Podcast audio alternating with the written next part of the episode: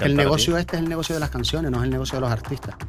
Mucha gente piensa o los pibes quieren ser famosos porque tal, y no es el negocio de, la, de los artistas. Es más difícil ser creador que, que el propio que la interpreta, ¿no? Que interpreta antes de la Sí, canción. porque todo, antes, tenía, antes Ricky Martin, Queen, eh, tenías que tener un talento y era el artista, no podías tocar. Ahora es con toda la tecnología y con todos los supermercados que hay, ahora la compañía te dice, dame la canción, eh, este es, este, tiene 300 mil seguidores, ya sabemos a quién vendérsela, vamos a crear un producto. El lado oscuro de la música. Vale. Puede haber un lado, un lado oscuro bueno, pero el lado oscuro de la música probablemente sea la soledad. Porque al final tú estás en un concierto donde está toda la gente vibrando contigo, cantando tus canciones y estás con ellos, pero después Cristiano y Georgina fue una bendición, hermano. Porque cuando yo salgo de Gran Hermano, la canción como hubo el pasado, todas las canciones tienen un pico y luego van bajando, por Sí. lógica. Pues cuando la canción estaba bajando a los. Yo salgo de Gran Hermano, a los 5 o 6 meses de la canción, cuando estaba en el, en el pico hacia abajo, Cristiano y Georgina en el avión, ganan la Champions y se va, y todos los titulares eran.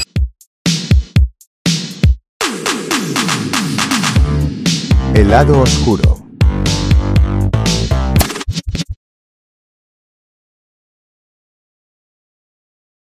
Bienvenidos al lado oscuro. Hoy tenemos aquí a- al Black Cora, al Black Cora de Gran Canaria eh, y creciendo a nivel mundial. Bienvenido Tuto Durán. Bien hallado. Bien. Estoy todo tenso hoy porque tengo gente alrededor y estoy tenso. O sea, déjenme que me suerte. Vale, que tenemos aquí hoy a... Yo creo que sería más interesante el público que yo, fíjate lo que te digo. no diría más interesante, pero sí muy interesante. Son gente. Tenemos ahí al gran Joan, Joan Ramírez, ¿eh? Romero. Joan Romero. a Medifer, el rey de. ¿De qué? Del brillo. Rey del pop. Y a Benito, que cada vez que, que entre lo revienta.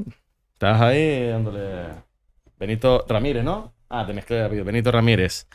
Tenemos aquí un público extenso hoy que estoy tenso. Estoy yo extenso. Bueno, vamos a darle caña. Podcast número 40.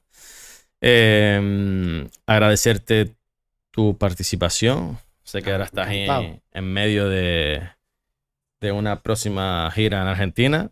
No Sí. voy a nombrar a tu manager porque No, vamos a dejarlo en la sombra. Bueno, vamos así ya un poco más serio. ¿Quién es Tutu Durán?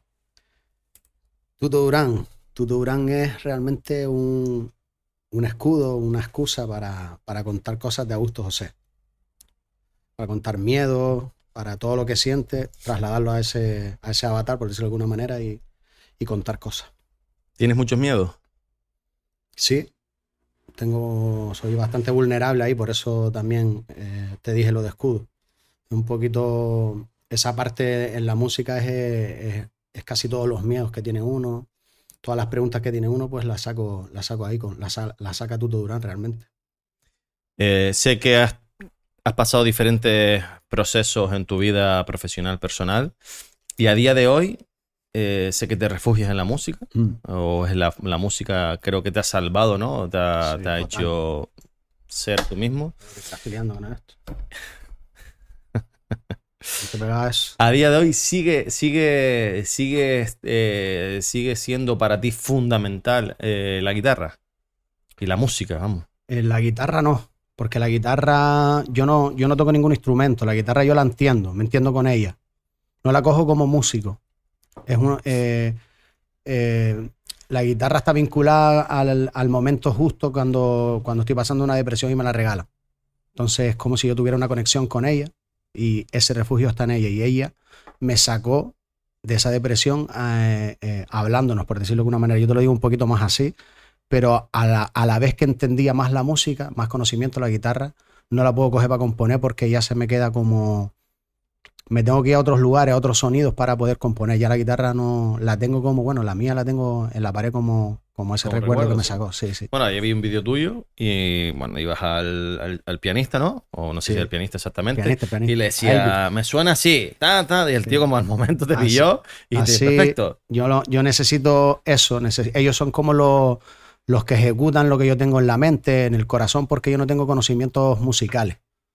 entre comillas. Yo, yo, para mí sigue siendo un refugio y no me salgo de ahí. No me salgo nunca de ahí porque es la manera que yo tengo de llegar a la canción y a, a lo que estoy visionando dentro del show, dentro de todo. Y ellos le dan la matemática a lo que yo no entiendo, que no, ni quiero entenderlo. Solo sé que cuando está sonando yo, lo- yo los entiendo, solo cuando suena. Pero no sé la teoría ni nada de eso. Ni a ti ni te hace falta, vamos, tú ahora mismo ya tienes No. con eso. No mm, llego a la canción, y te digo lo de llego a la canción porque cuando intenté ir a clases al principio de guitarra, eh, a los tres sitios que fui, los tres me dijeron que, que no siguiera con las clases porque les llevaba directamente la estructura o les llevaba directamente la canción. Mira, ¿qué te parece esto y tal? Y curiosamente me, los tres me dijeron eso, que no, que no estudiara, pero por, por el simple hecho de que me podía hacer más frío a la hora de, de escribir, porque estudiar la música es durísimo, es durísimo. Yo veo a los Sí. músicos todos los días y yo no podría hacer eso. Es brutal, tienes que tener algo especial porque es increíble lo, lo del estudio de la música, complicadísimo, un mérito de loco. Bien, me gustaría ir atrás en el tiempo y, y hablar un poquito de, de Augusto, ¿no? De niño. Eh, bueno, creo que te crías en el barrio de la Paterna, si no... Sí, me voy a la paterna con 10 años. Me crié en el polígono Cruz de Piedra hasta los 10 años. ¿Y, y cuál era el sueño de, de Augusto cuando niño? ¿Qué, qué- qué le gustaría ser cuando mayor? Pues en esa época jugaba al fútbol, era intentar llegar a jugar la- en la Unión Deportiva eh, y ser futbolista profesional, realmente. Ese era el sueño que tenía yo. Y, y en parte un poquito lo, un ratito lo conseguí. Tuve varios años allí, pude debutar también en el Estadio Insular. Y, y la verdad que poder conseguir eso y poder jugar, por ejemplo, en, en un estadio insular, que, que es brutal. ¿Llegaste a jugar en este insular? Sí, de- el sé que último- debutaste el con el primer último equipo. Debuté y, y ya lo quitaron el estadio. O sea, ¿Y yo con quién jugaste? Jugué contra el Murcia. ¿Y con quién de compañero ahí de, Las Palmas? ¿Quién estaba Eh, ahí? mío, eh, de- ¿te refieres en el equipo? En el equipo Sí. ahí estaba Carmelo, estaba Rubén, estaba. Rubén Castro. Era la época que estaba Álvaro Ibaiano, Vaya, no me acuerdo. estaba Javi Marté, eh, Orlando Quintana Puerta, había unos cuantos, no me acuerdo de unos cuantos, pero era ese equipo con Josu Uribe. Yo Uribe, ¿verdad? Debuté ahí en el Estadio Insular. O sea, llegaste a debutar y, y ¿cuál era tu, tu proyección? ¿Sabes? ¿Tenías pinta de ser un jugador, de mantenerte? ¿Cómo, cómo, qué, qué pintaba eso? Era un, era un jugador más de- del fútbol de ahora, moderno, era rápido, eh, físico, eléctrico. Lo que pasa es que también eh, hay, hay un montón de cosas detrás de los jugadores que, que aparte de que tú tienes que, que querer y se te pueden causar. Yo cogí la época que, que Las Palmas estaba para desaparecer o no. Ahí tomé la decisión de irme y al final la mejor decisión era quedarte porque como no había dinero había que tirar de la cantera y se te encausa un poquito de... se te hace todo cuesta arriba después. Y bueno, luego saliste de Las Palmas. ¿Cuándo salí? ¿Saliste de Las Palmas después? Sí, O sea, sí, me fui a. er- Estaba en. eh, Yo creo que salí con. Súper joven. Yo debuté con 17, 18 años y el siguiente año me fui a segunda vez al vecindario. Tuve la oportunidad de ir porque estaba Las Palmas, como te digo, y estaba en tercera y me ofrecieron ir a segunda vez, que para mí yo lo vi como un escaparate para poder mostrarte también, porque jugábamos fuera, en península y tal. Y me fui al vecindario, que después el siguiente año subió a segunda A. verdad, Y después ya de ahí me fui al playas también, segunda vez. Ya, ya estuve por ahí, segunda vez, tercera. ¿Y cómo, cómo puede ser que una persona que se hace futbolista profesional y esté tocándolo, porque estás ahí viviendo de Sí. eso, eh, decida irse? Porque realmente se lo dices a cualquier crío o juvenil ahora que llega a ese punto y se dejo esto siendo tan joven que no es que digas tú, bueno, yo no voy a llegar, no voy a vivir de esto, me voy a dedicar a otra cosa. ¿Qué pasa por tu cabeza para decidir Dejar el fútbol, te refieres. dejar el fútbol? Sí. Dejar el fútbol es cuando más o menos en el transcurso que eh, yo firmo en el Villarreal, en el filial, y estaba entrenando, iba por las mañanas, estaba de puta madre, estaba eh, marcando goles, estaba con un, buen contrato. Lo que pasa que em, estaba en una época que iba a entrenar y no te puedo explicar la sensación, era ir a entrenar una hora y media y era como si fuera a la guerra. Era un vacío interior increíble, estaba afuera, eh, mi familia estaba pasando, mi madre, mi padre separándose, ¿sabes? Estaban en, en una situación compleja porque yo soy el más grande de la casa y me creó un vacío brutal. Y estaba allí y honestamente fui al entrenador y le dije que, que no estaba haciendo lo que me gustaba, que a lo mejor había un chaval o algo que tenía más ilusión que se le diera la oportunidad a él. Fui, se lo dije a la cara y me dijo, me lo valoró y me lo dijo que me lo, que me lo pensara, etcétera, pero yo estaba, estaba ya, sentía que, que estaba haciendo algo que se me daba bien, pero que no era mi pasión. Y me fui. Así, simple. Es que no es fácil, ¿sabes? Yo no, creo No. que cualquier. No, no, no Ahora creo que yo hay no- muchos casos de eso. Ahora yo lo veo y, y ahora yo lo valoro, eso. Ahora lo valoro porque por todo lo que me ha pasado, encontrar la música, dejar ese, cuando eres futbolista y solo te dedicas a eso, el fútbol es un, es un sentimiento, es algo que, que cuando lo dejas es como si solo supieras hacer eso, es, es un transcurso. Lo que pasa que yo siempre he sido de, de seguir el corazón y seguir las intuiciones y lo hice. Y al final, pues mira, encontré, gracias a eso encontré la música también. Tiene que ver eso. ¿Qué pasó después de dejar el fútbol? Pues después de dejarlo me vengo a, a Las Palmas a buscar un... Me busco un trabajillo que me, que me consiguió Medifer, mi hermanito de Medifer. Y Sí. estoy trabajando, realmente estoy en una temporada que estoy bien, porque estoy trabajando, estoy, estoy tranquilo, estoy, sobre todo porque estaba cerca de, de lo que estaba pasando en mi casa. Y, y ya empiezo, estoy en algún equipito en el huracán, tal, para Seguías jugando como sí, a sí, seguía jugando, nivel pero a nivel con los colegas. Que y- te gustaba a ti rato, y sí. y estaba bien, estaba tranquilo. Lo que pasa es que después empieza la crisis, empieza ahí todo mal, nos desahucian. Una historia interminable. Y, y un poco te achacas el, coño, si no lo hubiese dejado, las preguntas. Siempre he tenido como mucha responsabilidad en ese sentido. Si no lo hubiese dejado, si hubiese seguido, si hubiese te aguantado un poquito eh, más. autoculpando, quizás Mm. vamos a hubiera tenido un mejor, mejor, eh, poder adquisitivo si me hubiera quedado jugando Sí, fútbol profesional. Todo ese tipo de preguntas, claro. Porque que- te, te, te desahucian y te quedas sin casa. Sí, nos quedamos en, en la calle en 15 días. Y más ah, en, en nuestra casa en La Paterna, estaba, en ese momento estaba viviendo yo con, con mi madre, mi padre y mi hermano el chico. Y nos llega un- una carta de desahucio en 15 días. Y tienes que dejarlo en 15 días o buscar soluciones o... Y claro, en mi, ca- en mi casa se quedaron todos bloqueados. Y un poquito de esa responsabilidad es brutal. Recayó sobre ti todo Claro, eso. recayó muchísimas preguntas y uf, es, es muy, muy jodido. Porque, sobre todo porque te dicen tienes 15 días para irte de. de Lo cual ahora no sé si eso es factible, ¿no? Porque hoy en día, si hay niños, ya no uno ocupa no lo echan. O sea, imagínate que. madre fue a un. a- para el tema del divorcio y se equivocó de sitio. Y fue al sitio de, de- Y por eso lo detectaron. Yo estuve en esa casa Hostia. 17 años, creo, 18. Y fue que mi madre y mi padre la compraron, pero son casas de protección civil. A, ellos los engañaron. Mi padre y mi madre son personas que no tienen estudio, que no saben. Y se las vendieron a ellos, pero eran casas de protección oficial, esas que te dan, y no se podía. No se puede. Entonces lo, lo detectaron porque se equivocó y en 15 días a la calle. y te quitan, ¿sabes? Y te- fuera. sin, sin, sin La dolor. otra opción era que apareciera por allí la Guardia Civil, supongo, no sé cómo es. Y, ¿Y qué hicieron? Pues un poquito mi, mi padre y mi madre ya estaban ahí, ¿sabes? El- mi padre buscarse, mi padre trabajaba y todo el rollo, y yo con mi madre y mi hermano chico, porque mi hermana sí tenía su vida, con su novio, su hijo y tal, buscarnos la vida y recurrí a la gente que es familia, a Medina, pidiendo un poquito meternos en una casa, todo ya, era todo buscar una solución ya. Nos metimos en una casa en la paterna también, que sin contrato y sin nada, y fue una odisea, una auténtica odisea por, por el tiempo, sobre todo. ¿Cómo lo recuerdas ese momento? O sea, ¿lo recuerdas con, con un momento muy traumático o mm, ese recuerdo no es tan fuerte? eh, realmente en el momento, ahora lo recuerdo como, ahora veo la, la capacidad que tiene uno de, de buscar soluciones, sobre todo, porque yo no me centré en hay que irse y punto. Yo tenía un hermano menor, era un poquito el que estaba llevando todo eso, porque todo en mi casa, mi madre se quedó en sol, mi madre estaba pasándolo mal. Es que es complicado, en verdad, de, de- de explicar, porque mi madre estaba en un estado emocional, mi padre en otro, todo muy reciente, todo Se sin sumó trabajo. todo- y tú en otro.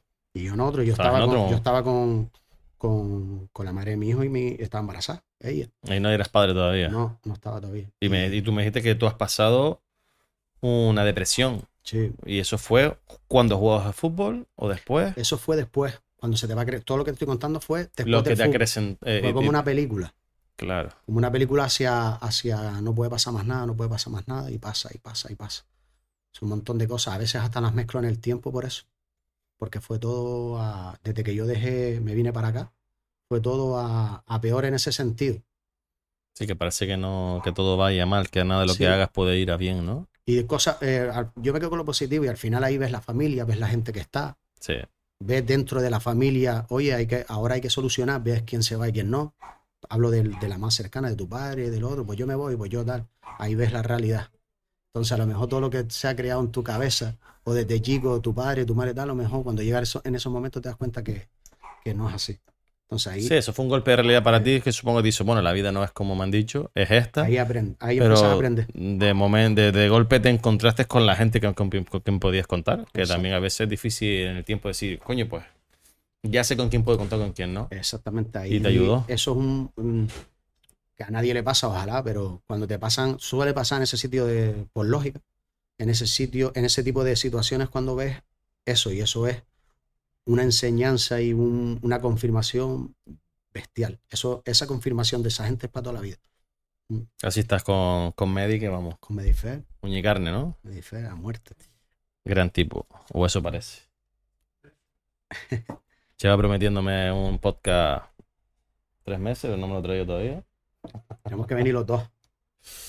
Lo haremos, lo haremos. Estamos, hemos pensado muchas veces en hacer uno entre semana de dúo, eh, que, que los dúos dan mucho juego, ¿eh? Lo veo, No es tan personal, es un poco más random, pero son muy divertidas. lo veo porque serían muchísimas anécdotas. Nos reiríamos mucho, eso te lo aseguro.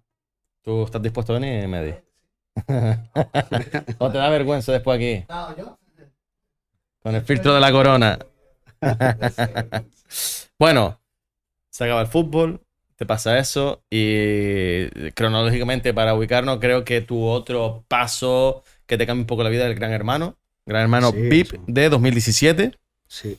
¿Cómo, cómo una persona de la calle, que en ese momento eras tú, llegas a Gran Hermano VIP?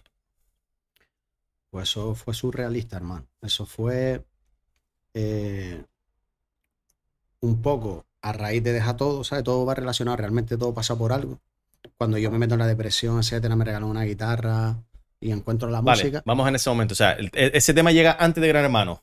El tema del regalo de la claro. guitarra. Es que Gran Hermano, yo entro en Gran Hermano por una canción, no por mí, no por un Vale, tú entras por una canción. Entonces, momento de la guitarra, que es un momento muy importante en tu vida. Creo que es un momento, Sí. hay un antes y un después en el momento del regalo de la guitarra. Sí, sí. Cuéntame ese momento. Dentro de, de toda- de la depresión un poco que tienes, que no te das cuenta, que no sales, que no tal, que está, pues una de las, me regalaron una guitarra.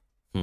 La madre mía me regaló una guitarra, sin, siempre me ha gustado la música, un poquito, no a nivel ser músico, ser cantante, nada de eso, pero escuchar música. No te lo planteabas como ni tal. de coña, Para ti era ni de algo. coña, ni tengo familia que se dedique, etc. Y me regaló la guitarra como el tema de que la música calma, cura, pues como algo, como, ¿qué hago? No, no sé qué más Sí, hacer estaba para sacarlo buscando, de ahí. estaba buscando algo que ayudarte y no sabía qué. Era como un, un- último guitarra. recurso ahí. Y hasta yo dije, ¿para qué hago yo con eso? ¿Sabes? ¿Qué hago yo con una guitarra? Y la dejé por ahí. Pero después, en esos momentos de soledad en casa y tal, pues la iba, la, cuando la cogía y, la- y, y- y tocaba sin nada, sin acorde y sin nada, como que, como que me bien. conectaba, me sentía bien, me calmaba. Entonces esa curiosidad hizo que fuera, que es un acorde, que es tal. Y como el que está dentro, yo lo veo así. Y, cre- y sé perfectamente que es así. Como el que está dentro de una depresión y se, y se, o de algo malo y se refugia en, en- en el alcohol, en una droga, yo me refugié en eso. Y te estoy hablando de pasar a una obsesión, a, que es una canción, que es una estrofa, que es un tal. Mira, no comíamos 18 horas todos los días, todos los días. Que a- hasta el punto de trapaca la guitarra, vete a trabajar, ¿Sí? ¿sabes? Sí, sí, me obsesioné. y estaba creando un compositor, estaba entendiendo la música desde otro sitio, desde el refugio. Pum, pum, pum, pum, porque mientras estaba ahí, pues, y después un antes y un después fue cuando vino Instagram, que había que, que subía un vidito y no tenía sentido lo que, lo que cantaba, o la estru- estructuralmente, digamos así, pero, le- pero había comentarios que eran positivos. Entonces eso hizo que a lo mejor, bah, me tengo que arreglar un poquito más, está, ya te afecta, ya está. Lo que estoy diciendo parece una tontería, pero fue así, hermano. Y Fuiste eso, eso me fue sacando de ahí. Y claro, a la vez me estaba haciendo un compositor, un ¿Y en qué, en cantante. qué momento diste- dijiste tú, coño, puedo hacer esto? Pues eso es cuando vi- viene todo, es como todo, todo como poco a poco, te ves Sí, sol, te ves ahí. ¿no? Sí, estaba, eh, realmente yo creo que pasa mucho en la, en la vida. Hay gente que no sabe que tiene un talento a lo mejor hasta los 40 años porque descubre, lo descubre ahí. Hay mucha gente que nunca descubre su talento y tienen. Exacto. Y todos, Hay todos un tenemos poquito de suerte, un poquito de, de decir también puedo y quiero y me gusta, lo voy a hacer. Exacto. Y no las trabas que te ponen en Talento, el... Hablo de talento de. Yo jugaba al fútbol y llegué a, vivir del fútbol y a jugar en segunda A, no por la cara, porque tuviera, porque tenía un talento. Pero es algo que a lo mejor se me daba bien, pero no es lo mismo que pasión. Es diferente. La música, yo conecto con ella, un- eh, me voy a otro lugar, ¿sabes? Puro, pura pasión. O sea, tú me pones una balanza y yo te digo ya desde ya, el fútbol déjalo por un lado. Si, si pudiera ir para atrás en el tiempo, me hubiese dedicado antes a la música. Porque es otro tipo de conexión. Todo pasa en el momento que tiene que pasar. Y a Exacto. lo mejor no hubiera vivido de esto, sí. Hubiera sido antes. Vale, entonces te dan la guitarra, te obsesionas, empiezas a salir un poquito de tu mundo eh, que a nivel mental que estás un poquito con tu depresión, esto te ayuda a salir. Y que- creo que el, el- el- el paso a la fama te viene con Gran Hermano. Sí, lo Gran Hermano es un antes y un después. Y me gustaría saber la historia, cómo entras en Gran Hermano. Y bueno, la historia de Gran Hermano sí que es súper curiosa, súper divertida. El que no la sepa, creo que la que reconoce, porque a mí me encantó. Ahora estuve viendo todos los vídeos, pero me gustaría que la contaras. La- el- el- lo que hace que yo entre en Gran Hermano es, como te decía, tal, y, y ya empiezo a hacer, digamos, canciones. Que hay un paso para eh, un paso de, de tú querer componer a entender las estructuras de cuando una canción está entera, que es una canción entera. ¿Cuál fue tu primera canción? Mi primera canción fue una canción que se llama Confundido, realmente. Compuesta. ¿Y la has sacado? No, no, no ha salido. No ha es, el siguiente single, de hecho. Ah. La casualidad, pura casualidad, pero es el siguiente single. ¿Cuándo lo sacas? Lo saco, eh, teníamos pensado a finales de enero, pero ya no llegamos con el tiempo, con la mezcla y tal. Yo, la sacaremos en febrero, o sea, en nada. Fue la, con esa fue la que no? yo. La que, la- ¿Esa es la tuya, con, Benito? con Benito fue otra, con Derecho a Roce, que era un tema que sacamos con Bar. Sí, sí. Buen tema también. ¿Y tampoco lo has sacado? No, esa salió, esa salió. Ese sí salió. Esa salió con un, con un, con otro pibe. Bueno, que tengo que decir que te lo dije antes, que coño, que te conozco como tu Durán, pero como músico poco, que te he ido descubriendo en estos meses y que me ha gustado tu música y que tienes un fleje de canciones. Sí, hay- Es que dices, no, lleva dos días, que coño, si tienes un fleje sí, de un- temas, un que es una pasada. repertorio ahí. Hay, uno- hay algunos, hay dos EP o tres, creo. Uno, hay tres EP, hay ¿EP qué significa? EP son como discos un poquito más pequeñitos, Ajá. de siete, de ocho canciones. Ah, está EP y LP. Digo, sí, está, aquí exacto. sin bajar. Eh, disco, LP es lo que yo digo siempre. mixtape, son... Ponerle nombres, como se decir, saqué tres canciones, eh, todas Vale. en una. Pero tienen ese, eh, EPs como un poquito más cortito que un disco. Un disco a lo mejor son 12 canciones y un EP 6. Y antes de entrar en Gran Hermano, ¿cuántas canciones habías sacado? Antes de entrar en Gran Hermano. Pero no, había, no, habías, no habías pegado todavía fuerte, ¿no? Era. No, que va, que va. Saqué un temita con Varo este que tocamos con Sí. Benito y tal, que se llama Con Derecho a Roce. Sí. que un poco me uno a, un- a una idea que tenía él, oye, ¿te parece bien? Y, y era un poco jugando a eso. Pero mía, mía propia, la primera canción que yo hago es Confundido y la dejo. Y, después de... Es que, es que es brutal lo que te voy a decir. el- después hago como Vuelvo al pasado. Es la segunda canción que hago y esa es la que me mete en Gran Hermano. Yo tengo en la calle una canción que se llama Con Derecho a Roce con Varo, que es una idea de él. Pero yo solo hago Confundido, la guardo y saco y, y tengo como vuelo pasado. O sea, mi primera canción en la calle como tal es la de Gran Hermano, directa. Es brutal. Vale, cuéntame, ¿cómo entras a Gran Hermano? Eh, ¿Contactas tú con, con el- ellos, con ellos el productor contigo? de La ¿Cómo Palma. funciona? con el productor de La Palma, el de Con Derecho a Roce, etcétera. Pues sigo con él haciendo cositas y tal. Y, y hago, yo escribo como al pasado y, y el, y, y ese productor se va a trabajar a supermercado y te deja un poco la música y me veo solo. Entonces, eh, recuerdo que eh, cogí 60 euros que no me podía gastar y me fui a, a un estudio que está en Chamán y les dije que quería hacer una guía, eh, una- un boceto, lo que, lo que con 60, tengo 60 euros, Ujú. ¿qué podemos hacer con esto? Y, y grabé allí la voz y tal, una guía de cómo vuelvo al pasado. ¿Y qué me pasaba con ese tema? Que se lo ponía a alguien y le decía, eh, el que escucha ahora cómo va al pasado lo va a entender, le decía, si tú tuvieras, eh, antes de ponerla, le decía, si tú tuvieras un, un minuto a la persona que sabes que no vas a ver más, más nunca, ¿qué le dirías? Y se la ponía. Y todo el mundo lloraba, todo el mundo. Es una buena pregunta. Me gusta. Esa, le hacía esa pregunta. ahí en el Norbert. ¿La podéis dar a la gente? Me gusta, me Pues pregunta. le decía eso, le ponía los cascos y todo el mundo se venía abajo. Entonces la canción tenía algo y un poco fue el paso de, porque yo no quería ser cantante ni nada, sino era mi refugio, quería hacer canciones y ya está. Pero no sabía la industria, no sabía nada. Entonces ese producto que se va a, a- a trabajar en supermercado, me dijo, yo no quiero saber nada de la música y tal, pero sigo teniendo contacto con él. Eh, me dice, ya, yo tengo un número de teléfono, conseguí el número de teléfono de una R, de un de Sony, no sé qué. Me volvió loco. Eh, te lo voy a dar, mándale la canción. Lo conseguí porque en un festival, no sé qué, le- y le, como que se acordó de mí, Sí. vio algo. Me dio el teléfono, yo lo apunté y no- en ese momento no hice nada, pero entre más veía que lo ponía y decía, "Oye, esta canción tiene algo. Pues yo se la mandé a ese teléfono, a ese WhatsApp, y le escribí mi historia entera. En el Ah, WhatsApp. Me desahuciaron, necesito ayuda, pero en plan, a ver si la canción pasa, se la podía dar a alguien o algo así. Le contaste tu historia con la canción. Una historia, y lo mandé, que me la podía haber quitado. Y resulta que la escuchó, este, él estaba en los Grammy en ese momento, y, y me llamó. Me dio Joder. el teléfono, digo, hostia, me llamó y me dijo, me dijo como estoy en los Grammy, eh, para eso no se lo enseñes a nadie, te- yo te voy a ayudar, Vio pero algo dame tiempo, ¿sabes? Algo dame tiempo, digo, vale, vale. Y me olvidé de eso y tal, y pues a los dos meses por ahí, eh, justito acaba acaba de, me acaban de ya del trabajo, de llano, de, se me acababa el contrato, y estaba en la grada viendo entrenar al nene, y me llama al teléfono y me dice, hola, soy, se llama Iván Tawa, hola, soy tal, él, ya había pasado a Universal. Te puedes venir a Madrid con la misma, te puedes venir a Madrid, no sé qué, tal, te dije que te iba a ayudar, no sé qué. Y yo digo, ya me pasó algo a la canción. Eh, ya te contaré aquí y tal. Y yo, sí, sí, mañana mismo, justo acabo de, tengo disponibilidad. Pues me fui a Madrid, me recojo un coche y me lleva directamente a Telecinco. Imagínate yo flipando ahí, en el coche, y viendo Telecinco, y digo, acabo aquí. ¿Sabes? Mi, mi cabeza es. eh, ¿qué, pasó? Porque una canción no tiene nada que ver con eso. Pues me meten en Telecinco y estoy en, en una, en una reunión con una mesa que después vi que eran lo- los tres super que hay detrás, eran ellos, más la directora de todos los Gran Hermanos de Europa y alguien de Mediaset y él. Y, y nada, estuve ahí sentado, yo flipando con el ojo detrás de Gran Hermano grande y tal. Yo, yo quiero que la gente un poco se ponga en situación de que a mí me sacan de la paterna y me llevan ahí, ¿sabes? Y no tengo ni puta idea de música, hermano, cero. Ni lo que es la industria, nada, ni quiero ser cantante. Es tu primera, es tu primer Eh, contacto tal cual. con algo superior, digamos, él me de dijo que, él después profesional. me dijo que, que me dijo que, que allí me contaba qué era, porque dice que a lo mejor me decía lo de Gran Hermano y no iba. Dice, no ¿Y me hubieras ido? ¿O te hubieras ido para atrás?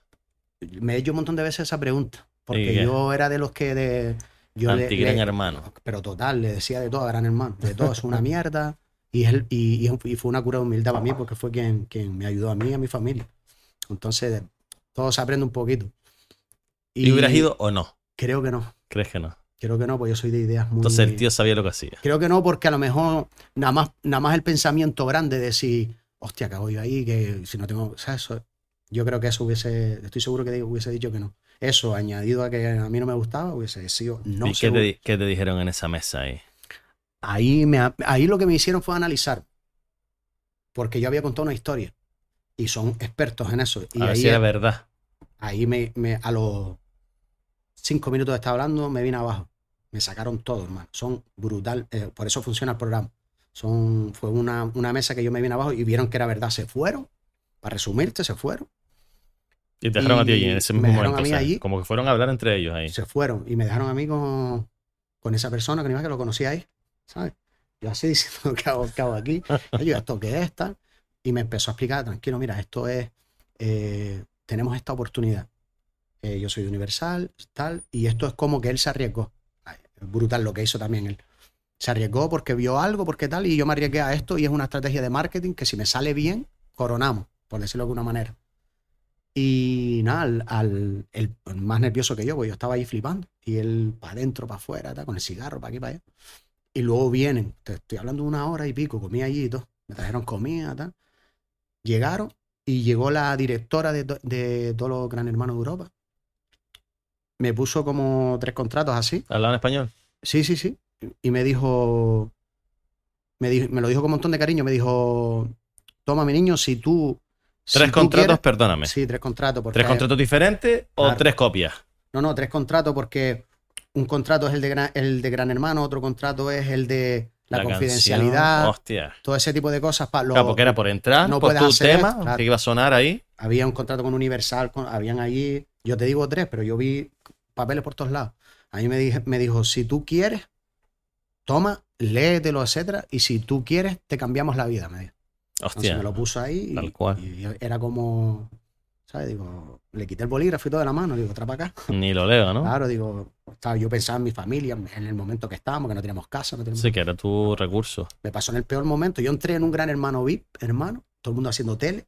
Yo, el primer anónimo en entrar en un gran hermano VIP, súper vulnerable de fuera, súper vulnerable. roto por dentro. Y allí diciendo, "¿Cómo- ¿esto qué es? Imagínate. ¿Y tu familia cómo lo, cuando le dijiste, voy a entrar, cómo lo recibió tu familia? Después de, de lo que te acabo de contar, que es como yo entré en Gran Hermano, no entré ni con un casting ni un contacto, cero me pasó a mí, le pasó a la canción. Yo por eso cuido un montón las canciones. La canción, la canción, la música, que yo hace, esa canción que escucharon es la que me llevó a mí allí. O sea, por eso las antepongo y las cuido como, como si fueran mi- mis hijos. Nada, después de todo eso, como que lo- el otro estaba, Iván estaba, imagínate, salió, porque yo dije que sí. Y para él, claro, él estaba viendo el negocio, yo no. Yo estaba viendo, venga, vamos. Si, si no estoy trabajando y ahora voy a estar un poquito mejor, pues vamos. Pero no pensé ni en fama ni nada, sino en algo surrealista. O sea, tú pensaste, mi oportunidad de, de Me- me- sacar mi cada familia. cierto tiempo, yo te digo una cosa también. Cada cierto tiempo a mí me pasa una cosa surrealista en mi vida. Sí, sigue pasando hasta el día de hoy. Cada cierto tiempo me pasa algo que tú dices, ¿y esto qué fue? Y después de Gran Hermano me pasa también alguna cosa. ¿Quieres contarla ahora o te acordarás después? No, no, después seguramente que me la preguntarás. Sí, y, me- y y te quedas en- ya te quedas en Madrid, me quedo en Madrid. no vuelves más a Eso casa. fue el 21 de diciembre. Encima, ¿sabes? Que venía el 24 y, Hostia, y no podía decir nada. Solo se lo dije a Medife y a la piba. Y menos mal que me di fe no tenía Instagram en ese momento porque si no, No, se pone el filtro de la corona. Lo sube con la misma, coño. Lo sube a la Y te- primera. Te jode todo. Claro, lo sube a la primera, todo el mundo la fuera, y nada más para ganar. Y, y- y yo contárselo fue así, me fui al hotel y me tuve que quedar dos días más porque tenía que pasar dos días de eh, ocho horas con un psiquiatra, luego el siguiente día con un psicólogo, haciéndome las mismas preguntas un montón de veces. ¿Y qué supuso eso para ti? Porque si encima estás en un momento mental bajo, Yo estuve ocho horas con un con, con test, hermano. Y ve- me venía otro test y yo decía, eso es lo mismo, pero supongo que es para evitar que entre Para un que no entre alguien ahí mate a psicópata alguien, dentro, claro. claro, que en, plan, eh, en un momento a la muy- coherencia yo veía que era pre- pre- las mismas preguntas diferentes, vez si las contestabas igual, etcétera. Eso, pruebas de cámara, imagínate, ponte ahí y di tal, o baila. Y yo roto así, diciendo como que baila, ¿sabes? Y fue brutal, ese- esos tres días fueron, fueron brutales. Y nada, yo llegué allí y le dije a llamar a la piba con, pues, con el nene y tal. Digo, "Mira, me pasó esto. No se lo creía. ¿Qué dices? Está, me Es que está vacilando. tal. Encima o sea- yo que siempre estoy de broma y tal. Me está vacilando. Estamos es hablando que- imposible. hasta ahora eh, eh, todo es un poco surrealista. Sí. Un tío que es fútbol profesional, lo dejo, que le da una guitarra, no tiene ni puta idea de música y le empieza a dar que entra en un gran hermano VIP sin ser VIP. Sí, De momento todo es un poco surrealista, pero es realidad, o sea, es real. O sea, creo que, que No, no, la historia de totalmente tu real. Durán es mucho, es mucho Está- más por, por todo todo esto que está pasando. Está todo ahí, es- es- me ha pasado todo así. y tenía que pasar. o- Es que yo Ah, si, si ti, sigo, así, si sigo dándole para atrás al tiempo con decisiones que tomé, etcétera, me, lleva- me han llevado ahí. Y Gracias. bueno, ¿qué pasó después? Nada, después ¿Cuándo de- entras? ¿En qué momento? ¿Después de cuánto? de- eso fue el 21. Y Yo- ellos prepararon toda la parafernalia sobre ti al momento, entiendo, ¿no? Sea, Mano, vamos, ¿Cómo 22. metemos a este hombre? Date cuenta que yo entro a Gran Hermano el 7 de enero O sea, súper rápido. y el 21 me llaman a mí. Voy, etcétera, digo que sí, venga, para adelante, tal. Y ya después es, cuando yo digo que sí, firmo, me vengo para aquí, no puedo decir nada, no le dije nada a nadie. A nadie. Tenía- a nadie, a a Medi, a, a- sí, a mi mujer sí. Ah, vale, vale, vale, por el niño se le tenía que decir, pero. Y a Medina porque tenía que ir alguien a. Me dijeron, tienen que ir alguien a defenderte, intentar que no sea tu ¿Y familia. fue Medife? Claro, Yo no he visto esos eh, vídeos. tienes que verlo, cabrón. ¿Los tienes? Tienes que buscarlos ya. Sí, sí, fue, al plató fue él. Yo quiero ver eso, tío. Me dijeron, tienes que buscar a alguien que, que no sea tu familia del todo, porque cuando no entienden la tele van a matarse allí y, forman problemas, pero que sepa que si tú vas a decir algo, él dice, va a decir esto. Y yo lo tengo. Y fui, me dijo, me dijo, vamos para allá. Es que no puede tener mejor showman. Sí, sí, no sí. puedes tener mejor, está claro. Y, y nada, me vengo, paso las navidades en SOC, yo. El 24 íbamos a tomar algo y todo el mundo bebiendo tal, y yo... ¿No te decían nada a la gente? No, ¿qué te no, pasa? es Yo- que el rollo es que yo estaba viviendo, yo sabía lo que iba a pasar, pero los demás no. Entonces yo estaba viviendo el transcurso de dentro de una de dos semanas yo voy a estar en una cosa potente. como... Y estaba en shock, bebía y tal, bebiéndome algo y tal, y todo el mundo tal, ya, yo, ¿qué te pasa? Esto estaba como en shock. Y luego el 7 para adentro. Para adentro, que, te- que para adentro ¿Y cuando viajaste? ¿Pudiste pasar los reyes aquí? Y viajas el mismo día para allá, ¿no? Sí, y se me escapó el avión, hermano. Eso sí que es jodido. Se me escapó el avión La de, tensión ahí. de Gran Hermano. Llegué tarde al aeropuerto. Me quedé dormido. Pero ya tuve que llamar, va, a las 6 de la mañana llamando y me cogieron otro avión. Pero ellos te hacen, te hacen ir, eh, do- eh, un día antes, Por eso mismo, ¿no? por eso mismo. Si pasa, no se queden colgados. Yo entré el hoyo, creo. ¿Y cómo te, el hoyo. cómo te preparan ellos? Porque ahora tú lo contarás, pero tú, entras eh, con el papel de un... ¿Cuál, cuál es la profesión? De- era como. Era dentro de una. Un Dentro de, la, dentro de la mentira. Que ahora te voy, a, te voy a decir algo: que las cosas de la mentira, de que crearon ellos, no yo, que está Sí, todo ahí ellos crean un papel, ellos Todo te lo crean que un ellos personaje. crearon, ellos crearon y, y se documentó y está en un. ¿Y Tuto Durán existía ese nombre ya o viene a raíz de ahí? sí, sí, sí. Tuto Durán es tu nombre Sí, sí, artístico de tu momento Sí, de sí, duro. sí, pues, vale. Durán es mi Porque un nombre nombre. artístico chulo, ¿sabes? Me encanta. Lo puso mi abuelo. Pues está jo- cojonudo, o sea, un nombre Mi perfecto. abuelo, cuando jugaba al fútbol, no sabía decir Augusto. Y era de los que gritaba y me dijo, tú te vas a llamar Tuto porque es muy difícil tu nombre. Y yo lo que hice fue añadirle una T porque la gente decía que ya rajaba la voz como los italianos y se me ocurrió, pues Tuto Está Durán. guay. Así fue el nombre. Y ellos ni te lo quisieron cambiar, ¿no? Porque, No, no, me dijeron eh, que estaba es perfecto. estaba perfecto, perfecto. Vale, Sí, cuéntame, la- crearon un personaje. Eh, ahí salgo de ahí y enseguida, pues imagínate, eh, me llaman de allá todos los días. Me empiezan a llamar a decir, me tienes que decir esto, este va a ser el papel. Hay, tuve que hacer dos, todo el mundo hace un vídeo de presentación. Sí. Yo tuve que hacer dos, el de la mentira y el verdadero. Y el de después que salía después, ¿no? Exacto, O el que entonces salía era para el público, claro. Claro, tuve que hacer el de la mentira, que era el que se ve. Que, Lo vi, lo vi entero. y era- el- es más no lo larguísimo, tío. El que no lo ha visto lo voy a poner en historias para que lo vea porque es muy divertido. Yo tuve que hacer ese papel. Yo vi el vídeo en el que tú dices quién eres, lo que haces, con quién te codeas. Sí, todo eso a tiempo real. Es un vídeo, no sé, siete minutos, por lo menos, puede ser, no me acuerdo. Eso, hermano, yo, lo largo, yo tío. lo pasé ahí fatal porque yo soy muy. y más ahora a lo mejor estás un poquito más vinculado a ese videoclip, etcétera, pero en esa época yo era. Yo soy un montón de tímido, soy de estar en la parte de atrás de las cosas. Y ahí era. Tienes que decir que, que tú eres como Maluma, tal. Que tú, yo trabajé con tal y, y yo así Shakira, diciendo. que me está contando este tío, ¿sabes? Roto. Yo roto diciendo, pero ahora, tal, sí, sí, ahora. Son tíos, son pros para eso, porque es como hazlo ya y tienes que hacerlo. Eh, estaba grabando el videoclip que me, que me dijeron, lleva una camisa de palmera, como hawaiana, Sí. Y no había, y fui sin ella y me dieron una que me quedaba seis tallas más grande, que está en el vídeo, mírala en el vídeo. Y en la imagen que me veo yo en ese vídeo, así como si estuviera en Miami, porque habían dos palmeras, era un parque de Madrid con dos palmeras, yo, ellos gritándome, vamos, campeón, vamos, tal. Y ahí dos señoras, con, dos señoras de Madrid, con, eh, con un perro así, mirando como diciendo que está haciendo el loco ese.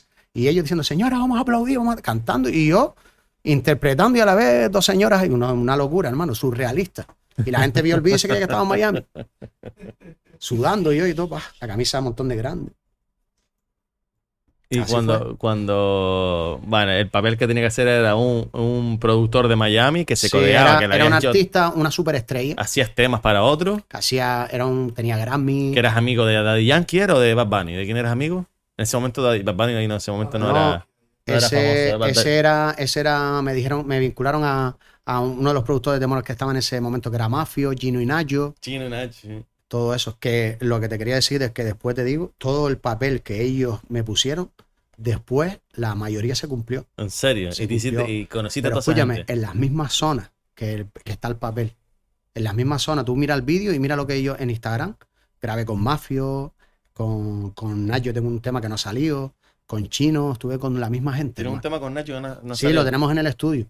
Yo fui a grabar un culpable salsa que ¿Cuántos salió con tienes, tío? Si es que Buah. tiene 10.000 temas. Yo tengo, aparte de lo que no ha salido, tengo, yo tengo ahí, no sé, el otro día creo que, que vimos un- eh, 800 y pico temas, más los que tengo por ahí como proyectos. Teníamos una carpeta de un montón de temas.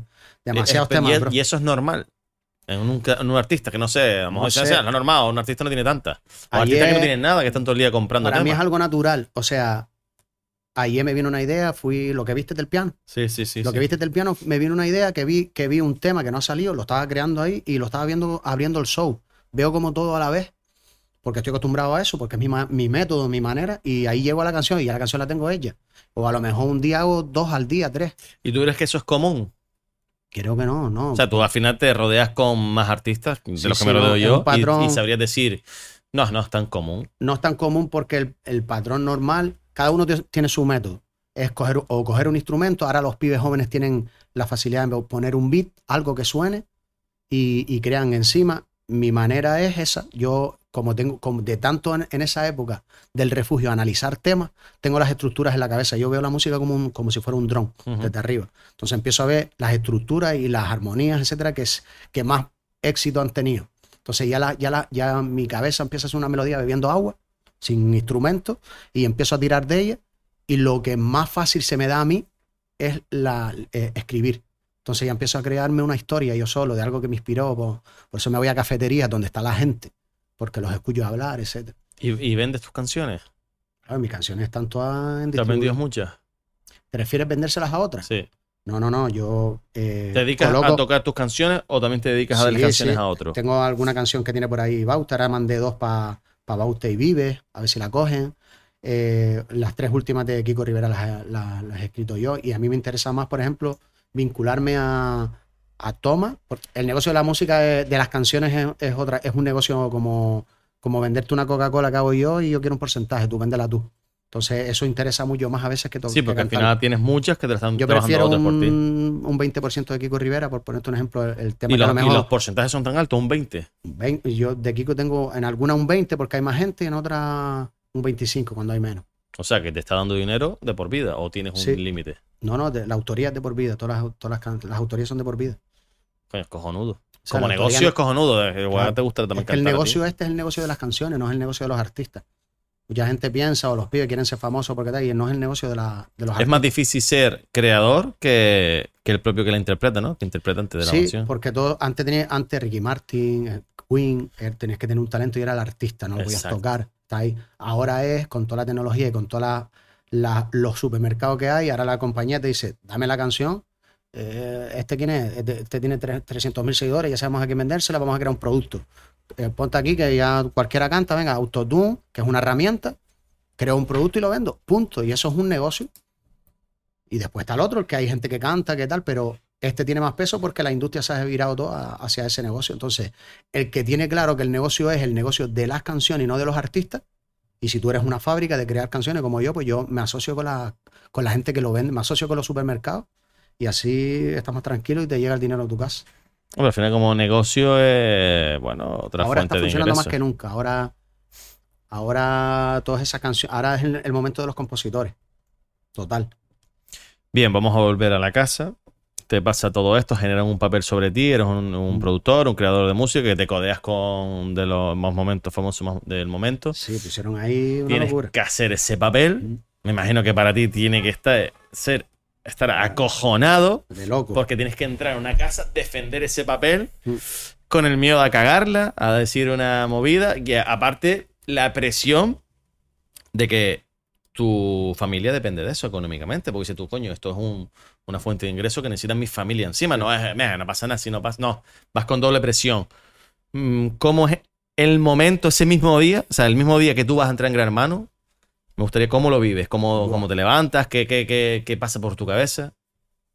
Pues mira, el, en el hotel que estaba, que estaba yo solo, que estaba un- desde un día antes, estás como, como que todavía no, ¿sabes? Estás ahí, estás en el hotel, estás...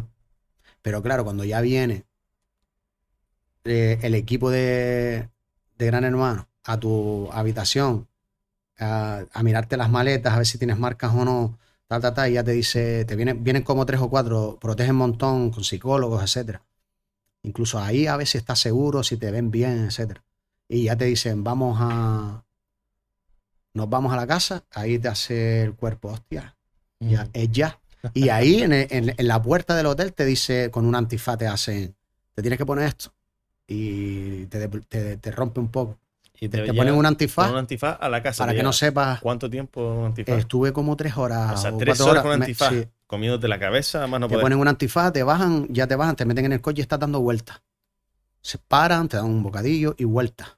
Para confundirte. Con un antifaz, Tú no puedes decir de- que tú no de- puta idea dónde estaba, que no ibas a saber sí, nunca. total, yo, yo creo que fui el más que subió a la casa, porque yo subí a la repesca, subí a hacer el alegato Porque te ganador, echaron y volviste a subir. subí tres veces más, subí a cantar, subí a la repesca y subí porque me tocó hacer el alegato para que ganara Alison, que al final hice el alegato y, y ganó. Ganó Allison Ganó edición. Y subí tres veces y sabía dónde era, que ya iba sin nada, pero ahí te, entras como, imagínate eso a mí, que yo no hago tele. Y que, que será, será más bien algo psicológico, o sea, No, un poco total. para ponerte en, una, en condicionarte a Total. ti. Mira, Gran Hermano es como los Sims. Gran Hermano funciona porque son, tienen una capacidad brutal de cogerte todas las emociones como si fueran lo de, el aparatito de la música y te la bajan, te la suben cuando te da la gana. Que pase hambre, que pase frío, que cuando tú estás haciendo el té- Que pase ganas de dormirse en el Cuando sueño. tú estás haciendo el test, sin tú darte cuenta, te estás, estás contestando qué canción es la que te pone más triste. Esta. ¿Por qué? Porque mi padre se murió. Por ponerte Y te la ponen. Entonces ellos en la casa después, cuando te ven en un momento vulnerable, hacen boom y suena. Hostia. Yo vi a la gente rota ahí. Cosas que la gente no ve. Ves a la gente que tú dices, esto ok, claro, y eso te descoloca. Y juegan con los sentimientos como ellos quieren. Por eso suele ganar el que más pasa de todo. El que más. Me da igual. Suele ganar ese. Fíjate, analízalo. Gana ese. El más. ¿Cómo es entrar en la casa? ¿Qué es lo primero? ¿Quién es la primera persona que ves? Es que lo mío fue las cosas que me pasan a mí. A mí me, pus- me hicieron eso y no me podían coger. Si me descubrían, estaba afuera y no entraba y no salía mi canción con Universal. Hostia. Claro, se lo sabía yo y se lo dijeron al público como un juego. ¿Pero era verdad? ¿O crees que hubieran puesto tu Yo no sé si era verdad. A mí me lo dijeron como que era verdad. Claro. Eso era y, y de hecho, en la primera gala, si se fijan, la gente me dijo mucho que porque me llano, la gente no, no se fijó en que el presentador dijo que yo era el primero de los juegos. Sí, me acuerdo. lo dijo. Y, y claro, me dicen eso, tengo tal, imagínate mi cabeza, a ver qué digo, a ver qué tal, no sé qué. Y meten en la casa a Alejandro Abad, que es un compositor Encima. que había estado en Miami, que hablaba en inglés, y yo decía, me va a coger, pero ya, nada más entrar me va a coger. ¿Y qué pasa? A todo esto, eh, cuando ya me van a entrar, sigo con el antifaz y estoy en un, aquí, me agarran por atrás y me dicen, tú todo, es ya, a la cuenta de 10 estamos en el, vamos a volver de, vamos a volver de publicidad a la cuenta de 10 y vas oyendo todo a tiempo real, gente corriendo, una locura. A la cuenta de 10 te quito el antifaz y te voy a empujar y estás concursando. Y claro, tú así, sé, que tiene que ser ese Tú- momento. yo así tío. roto diciendo, vale, vale. Hace 10, 9, 3, 2, 1, me quita el antifaz, ¡fum! Y nada más entra, veo a Alejandro Abad ahí sentado. Ah, me quedé así, digo, nada, ya ¿Y tú, está. coño, Alejandro? voy a hacer 30 segundos, voy a hacer un récord. 30 segundos estoy en la calle y ya me descubrieron. ¿Y te Alejandro? Y ellos no le dijeron, no dijeron nada para que fuera natural. Y fue una de las cosas que me dijeron que se rieron mucho porque Claro. yo era, Él no sabía ¿qué nada. tal, ahí. tal? Claro. No, tal. Y claro, después cuando entra al sube, dice, ¿qué tal, Alejandro? ¿Lo conoces, tal? Y él, sí, sí, claro, tal. Y a mí no me conocía ni ¿Y por qué nadie. dijo eso? Para no quedar mal Porque él. él después me dijo que era porque como para proteger a, como una falta de respeto, decir, no, no lo conozco. Ya, sí, vale. claro, conozco su música, y la gente más se reía.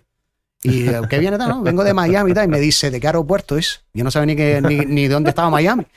Si era el norte o sur, le dije, del norte. Le de Santa Cruz. Vine del, del norte, tal, ah, coño, estaba cerrado, tal, no, bah, nada.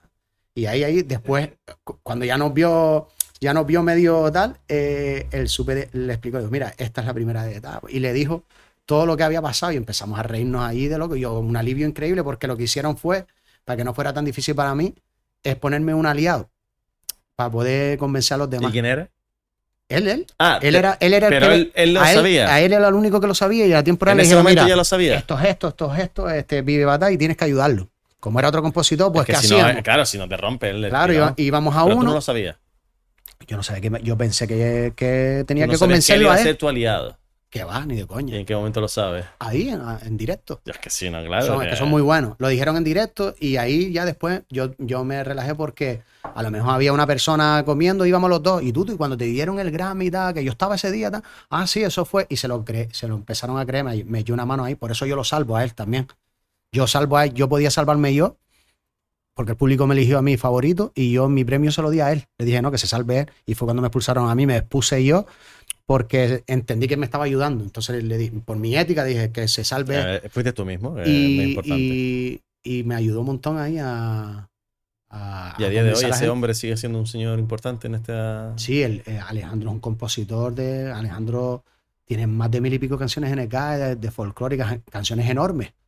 El, el- cuando ya tú llegas a eso, al nivel que tiene Alejandro, tiene academia, tal, eh, ha ganado mucho dinero en ese sentido, él sigue componiendo, pero ya él pasó ¿Tienes el amistad con umbral. él? Sí, sí, yo hablo con él de música, de tal. ¿Y con, con quién tienes más amistad de todos? ¿Con Allison? Con Alison no, porque se fue fuera, por redes sí, pero muy, muy poco. Con Sergio, con, Es que te di una entrevista con ella y vi tampoco que hubiera mucha Con Alison yo me no llevo sé. muy bien y lo que Alison es un alma libre y Alison desaparece, vuelve a España y en redes sí, en redes a lo mejor algo que me hace risa Sí, le hablo pero, tal. ajá. Y con Sergio, con Alejandro y poco más.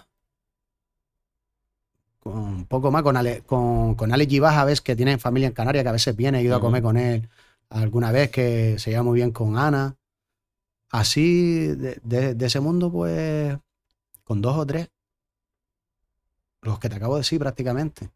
con Sergio Ayala, que estuve hablando el otro día. ¿Y qué fue lo que, no sé, qué fue, qué, qué momento, Gran Hermano en sí, qué podrías destacar de ello, de tus vivencias y decir, pues mira, me lo pasé genial, sufrí o llevaste el papel en todo momento y aún te, te olvidaste, como... Mm, Hay un momento que te olvidas, porque si no es, es- si no es imposible. Hay un momento en el que te olvidas. Realmente cuando a mí me sacan de la casa, yo es cuando mejor estaba, porque ya se lo creyeron del todo y yo ya estaba, era uno más. No Pero al que principio yo tenía ya. que acostarme y resetear lo que había dicho para mañana volver a decirlo, para no cagarla aquí. Y era una ¿Hiciste alguna cagada? Cre- Creo que no. No, no, Porque no ninguna me que sea cogieron, así que... No me cogieron. Tenían dudas porque era raro, no hablaba inglés, me hacían preguntas y escapaba un poco.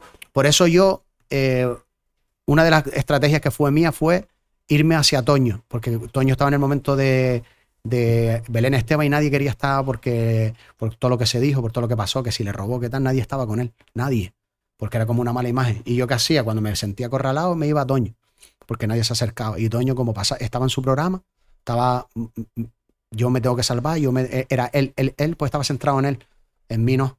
Entonces, cuando me veía acorralado, o cuando veía a uno, pues le decía Alejandro, vamos, y cogíamos y hacemos la estrategia. Entonces, así fue como fui, como no me cogieron. Y todos se lo, al final se lo tragaron. ¿Te Pero dijeron justo ahí me algo sacaron. los, bueno, los, los dueños, los directores del programa, te dijeron algo cuando terminaste diciendo tanto la enhorabuena por no, no, que no te hubieran... No, no, allí, la- allí brutal cómo me cuidaron. De hecho, a mí me metían en el, en el confesionario y hablaban conmigo, psicólogos y tal, y a- incluso me decían, pero Tuto, pero eh, no hagas nada, para que la gente se ríe, no hagas nada. Tú, si te dicen que tienes que fregar, tú coges y dices, yo no frego, yo soy una estrella. ¿Sabes? Cosas así, para que las dijera para dar juego. Y a mí no me salía, lógicamente. Pero me refiero a que yo iba mucho ahí, me llamaban mucho porque, te, porque era como un juego para ellos.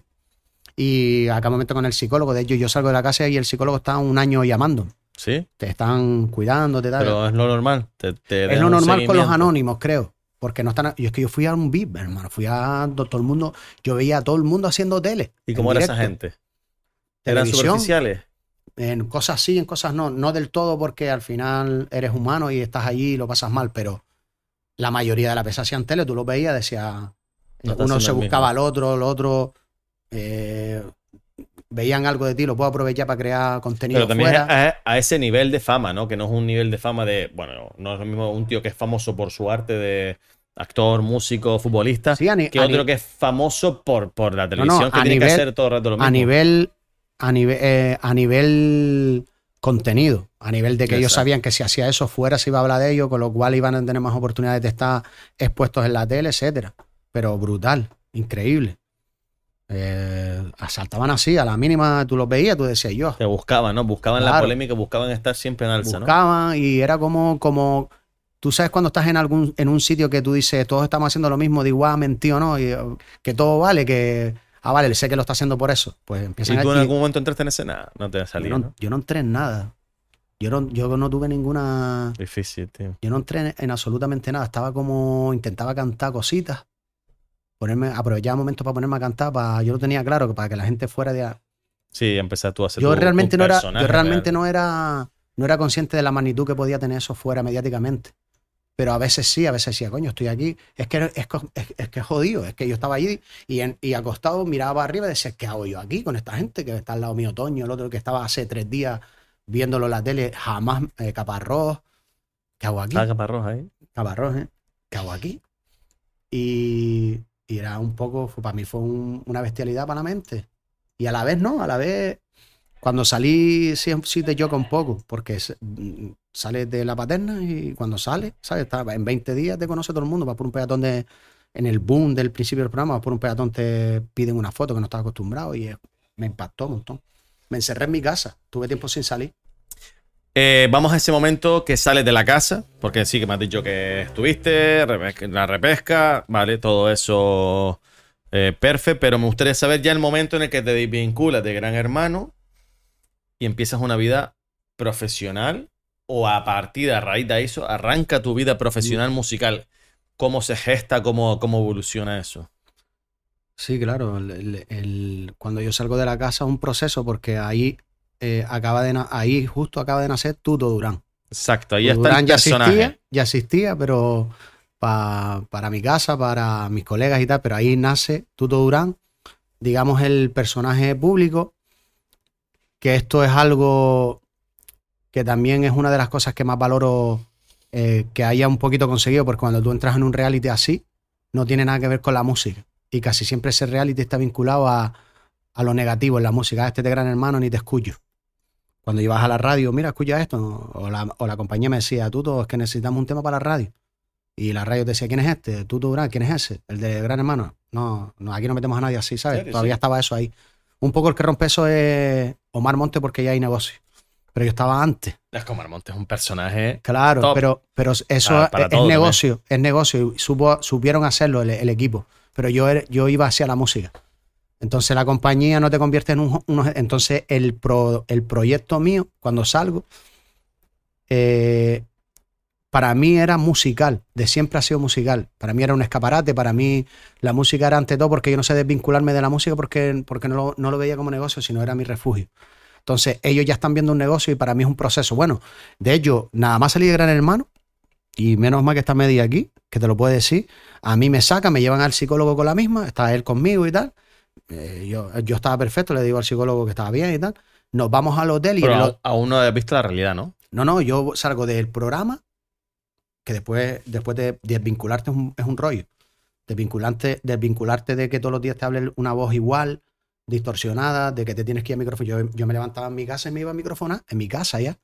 Es, es bestia, desvincularte es bestia. Y voy al psicólogo y me llevan al hotel.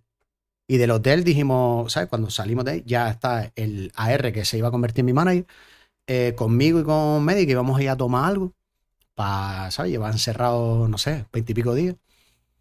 Y, y ahí empieza el negocio. Ahí me viene y me dice, tengo cerrado 60 bolos, creo que era, no sé si era 60 bolos, 2.000 euros, solamente una hora sacarte fotos, no me habló de música. Y yo, de- y me está ahí, le dije, yo no voy a ir a Sí, nada de como, eso. como los de Gran Hermano, vamos. Exacto, yo le dije, Iván, yo no voy a ir a nada de eso. Y, y me dijo, ¿qué haces? y yo, yo, no voy, yo voy ahí, yo voy a cantar.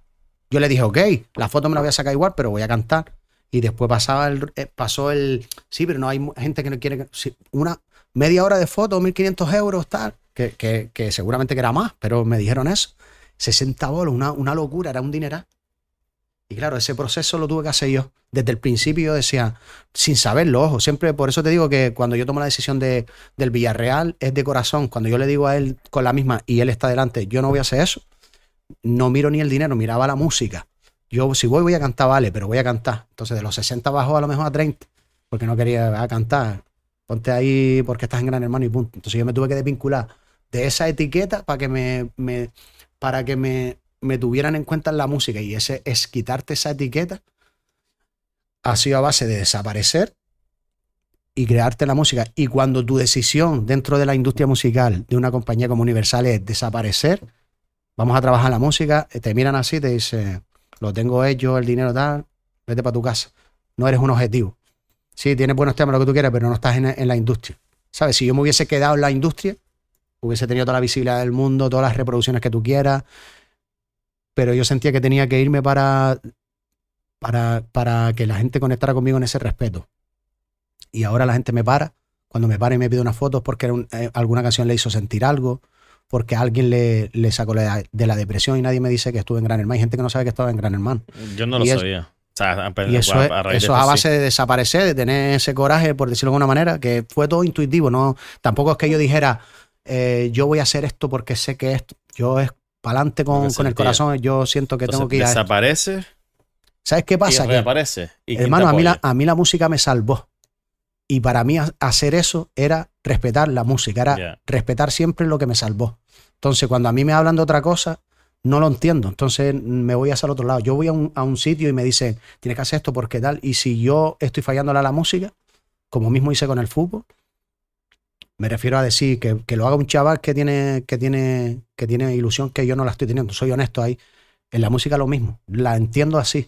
Nadie te impone qué tienes que cantar, la tendencia, tú, tú No, que va. sientes, tocas, creas No. y te respaldan. No, y antes era más, en ese sentido era más, por decirlo entre comillas, más agresivo. Ahora, ahora entiendo, como entiendo más la industria, la llevo más a mi terreno, siempre respetando la industria. O sea, yo ahora entiendo a ese manager, entiendo a la Universal, los entiendo perfectamente. ¿No Pero perfecto. estás con Universal? No, no, yo estoy independiente, pero podría, tra- independiente. podría trabajar con ellos ahora, perfecto. ¿Y Yo antes fui no a la pelea. ¿Por qué no trabajas con ellos? No, yo con ellos tengo un contrato como compositor, por ejemplo. Un contrato como, como compositor, tienes canciones mías, catálogo que pueden vender, pero me refiero que yo ahí estaba en Universal como contrato discográfico. Yo me fui a Independiente. Yo les dije, yo me voy. Si esto es así, me voy. Y porque creo en mí, porque tal, y me dijeron que no me fuera, lo típico. Pero me refiero que fui a la pelea a decir, esto no es así, y realmente tienen, tenían muchísima razón de, de lo que estaban hablando. Solamente que como, como ellos querían que entendiera la industria ya, es que a mí lo que me pasó, hermano, fue de hoy para mañana.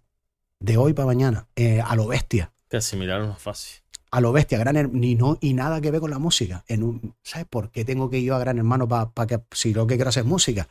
¿Sabes a lo, que me refiero? Eso no, mucha gente no se ha puesto en ese lugar mío. Y si me dices que entro en un gran hermano normal y me pongo a hacer, veo a uno que es igual que yo, que, que trabaja en una ferretería, es que eran, eh, era, yo allí no sabía dónde estaba. Y cuando salgo viene la industria, viene el negocio, viene tal, junto con mis valores, como estaba yo, una locura. Pero siempre, siempre defendí el, el vale, ok, vamos a hacerlo. Tú, esperen, señores, es como, espérense, pero yo no voy a, yo esto no voy a fallar. Yo esto de la familia, esto tal, esto yo no voy a fallar nunca. Si quieren, échenme. Así, con dos cojones. Pues vete. Y me fui. Y hasta ahí estás. ah, Me fui, pero me fui, seguí en la música. Eh, al final, cuando, cuando yo, yo digo que me fui, tenía muchísimo, porque yo, yo antes de en Gran Hermano no tenía ni casa ni tenía nada. Y cuando estoy en Gran Hermano tenía un escaparate. ¿Qué pasa? Que cuando tú estás en una industria tan grande, ellos ven, ven todo global. Ah, este, cogemos a otro y ya está. Pero yo no, nadie sabe lo que yo tengo en el cajón, nadie sabe lo que yo tenía en el cajón. Ni nadie sabe, como mismo vi yo eh, anteriormente eh, que quería ser compositor, nadie lo vio. Yo ahí sabía que tenía canciones y que tenía eh, un público que me hablaba por redes, esa conexión, yo dije, tienes que tener la valentía de decir, voy a, voy a él y voy a conquistarlo. ¿Y qué tema, qué tema fue el que te. Me imagino que después de eso sacaste un tema Sí, y después, pegó, pegó después, del de, tirón el primero de- que sacaste. después de estar en, en Universal, saco, yo el último tema que saco con Universal es Culpable Salsa. Y después saco, ni recuerdo cuál fue, tendría que mirar, pero no, no, no, ni de coña. Los números que ellos ponen, la exposición que tienes en la tele, todo eso se va. Cuando tú vas a una mesa con una compañía a decirle, yo creo en mi proyecto y yo eh, esto no lo quiero. Si, si yo, si ustedes hacen esto conmigo, yo tengo, yo estoy seguro que voy a llenar un estadio, pero apóyeme. Pero claro, te dice Yayo. eh, tenemos todo ello en la- en tenemos, hacemos dinero aquí eh, si vas a la tele. Si vas a los programas a discutir, tienes dinero. Si, si vas a la discoteca una hora, tenemos dinero. Tú me estás diciendo a mí que yo tengo ahora que desarrollarte, que no me esté volviendo loco. Ellos Porque querían aprovechar el momento. Claro. el. Entonces, cuando Y tú haces estás esto- pensando a largo plazo. y te vas a cero, lo primero que te dicen es, todo lo que tú tienes me pertenece a mí, si quieres trabajar. Te lo dicen, son unos cracks, ¿sabes? Te lo dicen muy amablemente, te dicen, si tú te quieres ir, esto es mío. Eso de entrada. Si quieres trabajar, esto es mío. Yo no fui a la pelea porque soy inteligente, me, me- me considero inteligente ahí. Les dije, no, no, yo lo único que quiero es trabajar. Quiero, creo en mi proyecto y quiero trabajar. Me voy, pero por dentro roto, por dentro diciendo, y después viene que no, no, te, no te van a dejar competir ni de coño, no. Mm, Yo no te voy a dejar ir a ti, que sé que tienes ca- buenas canciones, pero no quieres entrar en, en mi industria y te voy a dejar competir con los míos, porque sé la capacidad que tienes. Entonces, lo primero que cuando tú te vas es, probablemente, es- hay una radio ahí. Si va Duto, no va Carrasco. Por ponerte un ejemplo, te pongo un ejemplo. Entonces te, encuentras a cuando te ves solo y el de la radio que, que, eras te- Messi. Eso no te pasó. Eso me pasó. ¿Te pasó? sí. Si, si vas a la. a- cuando tú le hablas. Claro. Claro. porque cuando yo estoy solo, ¿qué pasó tal? Al de la radio, mira que estoy solo, que tú. Como si fueras el mismo. No, es que ya te encuentras. Y te ponen pegas, no sabes Claro, por qué, y, y, lo y uno va para adelante, pero no sabe, no lo conoce. ¿Y cómo No de puede, ahí? ahí no puedes medir, no puedes decir, no me voy a ir porque. Y, y lo agradezco, porque si no estaría a lo mejor condicionado. Porque a lo mejor pienso en mi familia. Yo fui con todo, fui, me da igual. Yo sé que yo soy mis canciones y mis canciones en la gente tú no las vas a parar porque las canciones como las paras. Entonces, tú a día de hoy vas por tu cuenta. Sí, yo soy independiente en todo. O sea, yo soy mi propia discográfica. tu- eh, eh, ¿cuánto- cuánto- 2017, o sea, lleva seis años. Sí, 2017, pero yo salgo, yo salgo de Universal en el 2019, en, en casi en Navidades. O sea, Ahí salgo. cuatro años Ojo, ¿Menos? Es menos realmente. ¿sabes ¿Menos de no? cuatro años? Porque yo salgo de Universal en diciembre del 2019 y 2020. cuando voy a intentar trabajar viene la pandemia. Y fue aniquilado para los músicos. A mí fue O sea, A mí no me tenía, o sea, si me tenía que pasar en un momento, ese era, ese no era. o sea, yo, la, yo la conclusión que saco de todo esto es que estás a un nivel, Yo estoy empezando ahora en el minuto cero, vale, Abraham. tú estás a un nivel, pero no tienes el respaldo Ah, de... Tengo el que respaldo de mis canciones. estar aquí ahora mismo. Sí. Y si yo hubiese que tomar la decisión de quedarme, yo años después, por, por las canciones que, que- no yo, sino lo que han demostrado las canciones, un montón de cosas que la industria me decían que no y que yo creía pasaron. O sea, cuando tú sacas un tema ahora, Mm. eh, ¿cómo lo haces? ¿Cómo haces el tema videoclip, marketing? Ah. eh, te voy a poner en las radios, vas a hacer videoclip por todos lados, YouTube. ¿Cómo lo haces? ¿Todo por tu propia cuenta? ta- sí, todo. No hay una empresa Yo- que te ayude, que te lo Yo tengo mi propia empresa, yo soy el que crea la. Yo tengo mi fábrica, que es mi estudio, tengo mi equipo de trabajo, hago la canción, la creo y después cojo la canción y le hago una estrategia. Tú todo. Hablo, hablo con, la Uy, la- con el supermercado para venderla, que son las distribuidoras, que, que es que la, la pandemia aceleró todo lo que iba a pasar en 15 años en la industria. Sí. La, la- la pandemia aceleró lo digital, con lo cual ya la pandemia aceleró que el artista independiente, lo que iba a venir, el artista independiente, que están todos los pibes ahora Sí, como que que no quieren saber, que no quieren saber nada, porque el negocio es el de las canciones, por lo que te, dije Tienes que antes. adaptar. La industria, com- se tiene que la industria se adaptó ahora. a los independientes. Entonces no, yo ahora nada. puedo sacar una canción con Universal, llegamos, hacemos el negocio de esta canción, mira, el 20 para ti, ¿verdad? O sea, que sí, no, no firmas conmigo, firmas con este tema. Y si te Exacto. gusta bien, Todo si no, gira también. alrededor de la canción. Tanto como si es tu canción para un tío como tú. Mira, tengo esta canción, tengo este proyecto, mira, el EP, que acabo de sacar un EP, tengo este EP, te lo doy a ti. Tengo esto, tengo esta estrategia, te, te enseño un proyecto y la y la y esa y esa distribuidora te dice, mira, no lo veo. O te dice, mira, te doy 10.000, vale, ok, me lo voy a pensar y te vas a otra. Te doy 10.000 uno. Pues se lo doy a 10.000 uno que me dio más. Ya está. ¿Y cómo- Pero claro, porque tú eres tu propia fábrica. ¿Y en qué, en qué punto estás, crees tú ahora mismo? ¿En qué punto de tu carrera estás? Yo ahora estoy mismo? en el punto, estoy en un, en un momento que encontré una comunidad fija, con- encontré una comunidad que puede sustentar lo económico. O sea, yo si no tengo, si yo no tengo un concierto, yo estoy tranquilo por lo que generan mis canciones. Puedo pagar eh, el colegio del nene, puedo comer, puedo estar tranquilo en ese sentido para poder crear. Antes yo eso no lo tenía, ni de Claro. coña, ni de coña, porque no tenía una distribución, Pero no tenía tú una ahora mismo comunidad, no estás en el pico alto. ni de coña. Nunca, yo para mí nunca estoy ahí. Yo no Yo- sé qué opina aquí la gente, pero, o sea, para mí tú eres un tío famoso que te reconoce la gente, pero luego a nivel industria, por lo que yo veo aquí, tú todavía no has tocado No, no, tu no, no, punto más. No, no, no. Yo estoy en ese proceso. Yo, yo siento que yo, lo que yo siento cuando yo hago, y mi equipo de trabajo sobre todo conmigo, yo hago todo como si yo eh, estuviera en el máximo. Mis canciones no tienen nada que envidiarle a un, a un, a un cantante top, el que tú me quieras decir, por decirte, Mar Anthony, Luis Fonsi. Vamos a competir. Yo solo decía a la industria, méteme ahí a competir, que si no, no lo voy a saber. Yo tengo claro que mis canciones tienen ese nivel. Lo que no tengo las mismas herramientas que ellos, Claro que son las redes, etcétera, pero no tengo el presupuesto. Es que quizás por eso yo antes no te conocía. Así, coño, yo lo conozco. Es que lo conozco, pero no lo he seguido. Claro, que evidentemente hay un trabajo ahí de las industrias a, a nivel marketing Que la brutal para, es dura. para que conozcas a alguien. La industria es dura, te tienen que dar un poco la mano porque al final es complicado, hermano. Es que la industria es un O sea, monopolio, perdóname que te realmente. interrumpa. Gran Calaife, Sí, que el año pasado actuó un, actuó un cantante canario que. el Vega. El Vega. Siempre me olvido el Vega. El Vega, un crack, el Vega. Pero claro, tú estás a un nivel. No sé si por encima o por abajo igual, no lo voy a poner en, en un nivel. Pero tú eres el Vega y y, pues, que no hay. Por ejemplo, inferior no está. No, no. O sea, que tú va, podrías que va. estar ahí, pero claro, tú por qué no llegas ahí, o no has llegado, o puedes llegar, pero ¿crees que podrías Ahí estar es- ahí? Ahí es un, un- un- un- una cuestión de booking, a lo mejor, de, de que alguien, ¿sabes? Tú tienes lo normal de los artistas que tengan un booking, que te lleven. El Vega lo lleva una compañía que a lo mejor va y negocia contigo, que es normal en un artista. El artista Que está. tú no lo tienes. Yo no, yo, Que a mí, a mí quien me llama es porque me quiere. O sea, yo no tengo buque. A mí me llaman al correo, hoy cerré dos conciertos, uno en Italia, uno tal, porque me ven en la red y se quiero a este tío. Me mandan el correo y me he encargado de eso. O tiene su parte buena y su parte mala. Porque de lo también- que hace ganas más. Es una cosa buena que yo saqué, es que todo tiene una cosa buena. Yo saqué de la industria que yo empecé a lo bestia. Entonces ya yo, yo sabía lo que era un booking. Entonces ahora un booking me viene a mí y, y- y ahí vi cómo fallaban. Entonces ahora un booking me viene a mí y me dice, no, te quiero en exclusiva, te quiero tal. Y vale, vamos a negociar. ¿Tú quieres a Tuto Durán en exclusiva? Pues dame 80 bolos al año. No, no puedo, porque tal? Porque a veces te cogen, te cogen como escaparate. Ese booking tiene tres artistas más que son menores, te ponen al- adelante, te dice, tengo a Tuto por X dinero. No, con eso no puedo, va, no puedes. Y no te llamas, te dice, Tuto no puede, lo bajamos, te dicen, ah, vale, pues tengo a estos tres por eso. Ya. Y meten lo suyo, su negocio. Eso me pasó a mí. Así miles de cosas que vas aprendiendo.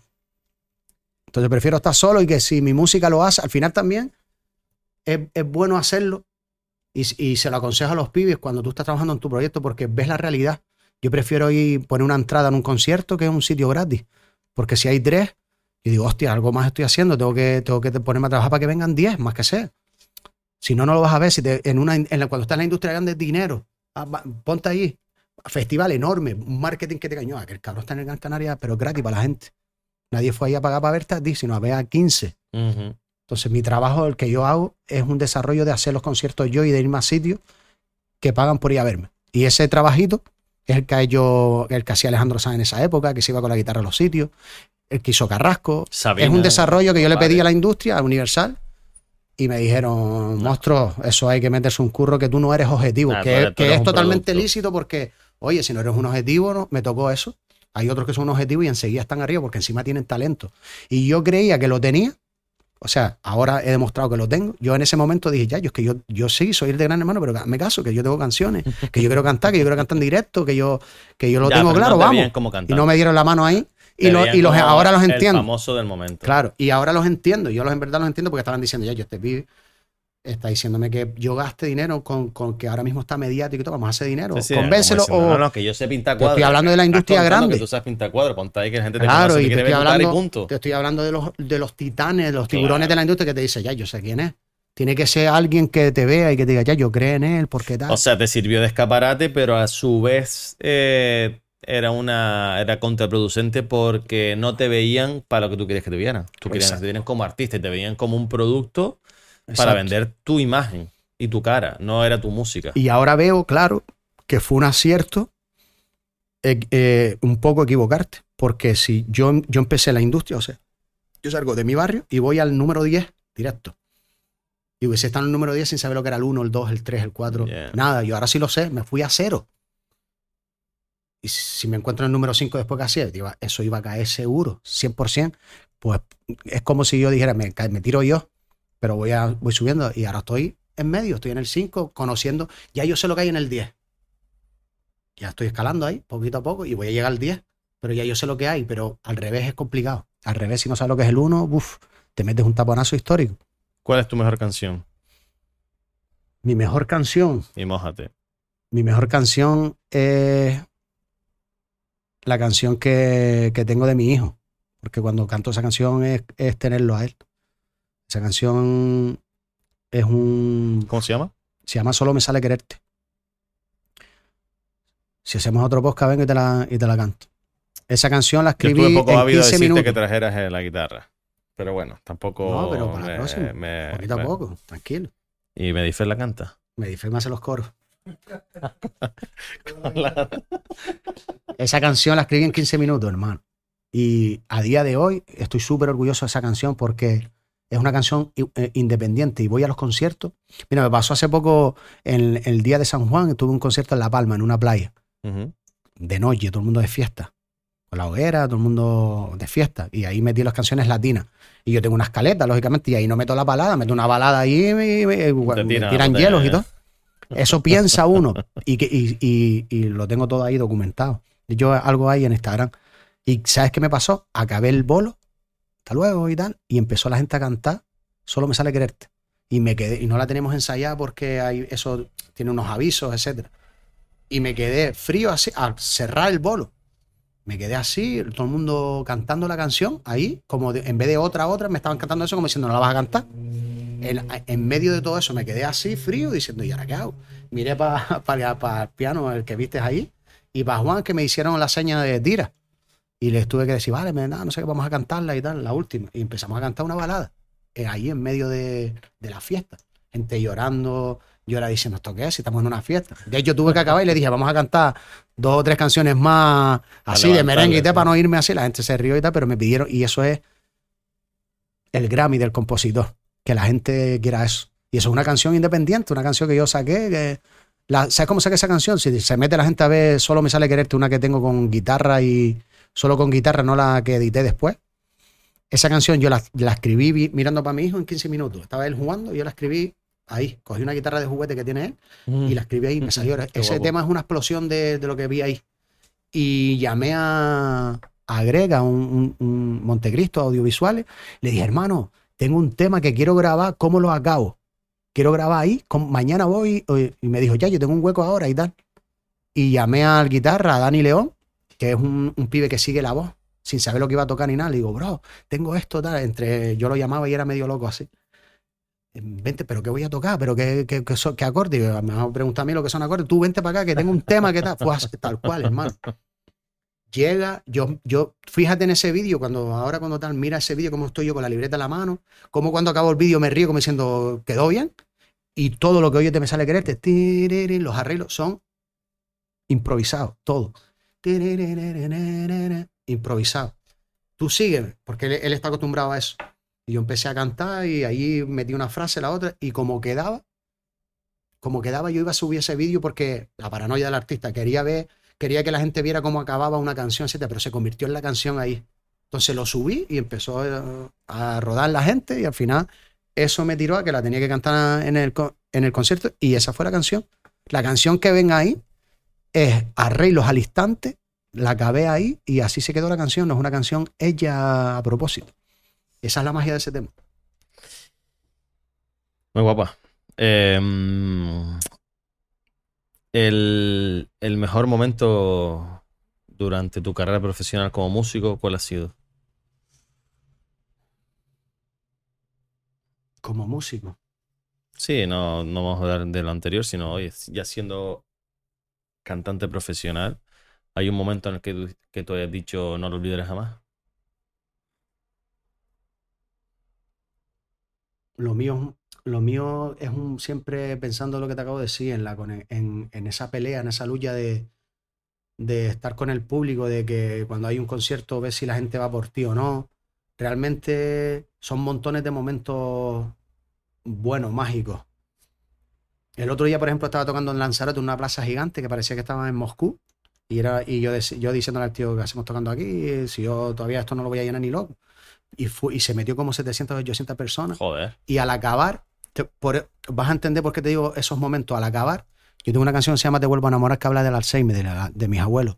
Pues al acabar, en las fotos y tal, esperando, viene un, un señor que yo creo que tenía 80 años, por lo menos me dijo que esperó, que me descubrió allí y que esa canción la hacía recordar a, a su mujer que llevaba con él toda la vida, que tenía a ella, no tenía Alzheimer, tenía a ella, pero que cuando yo en esa canción digo que el corazón tiene memoria, que hablan con la piel, dice que él le daba la mano y hablaban. Y ella estaba ya, ¿sabes?, con la enfermedad de él. Y se murió hace poco y del tío llorando, diciéndome eso.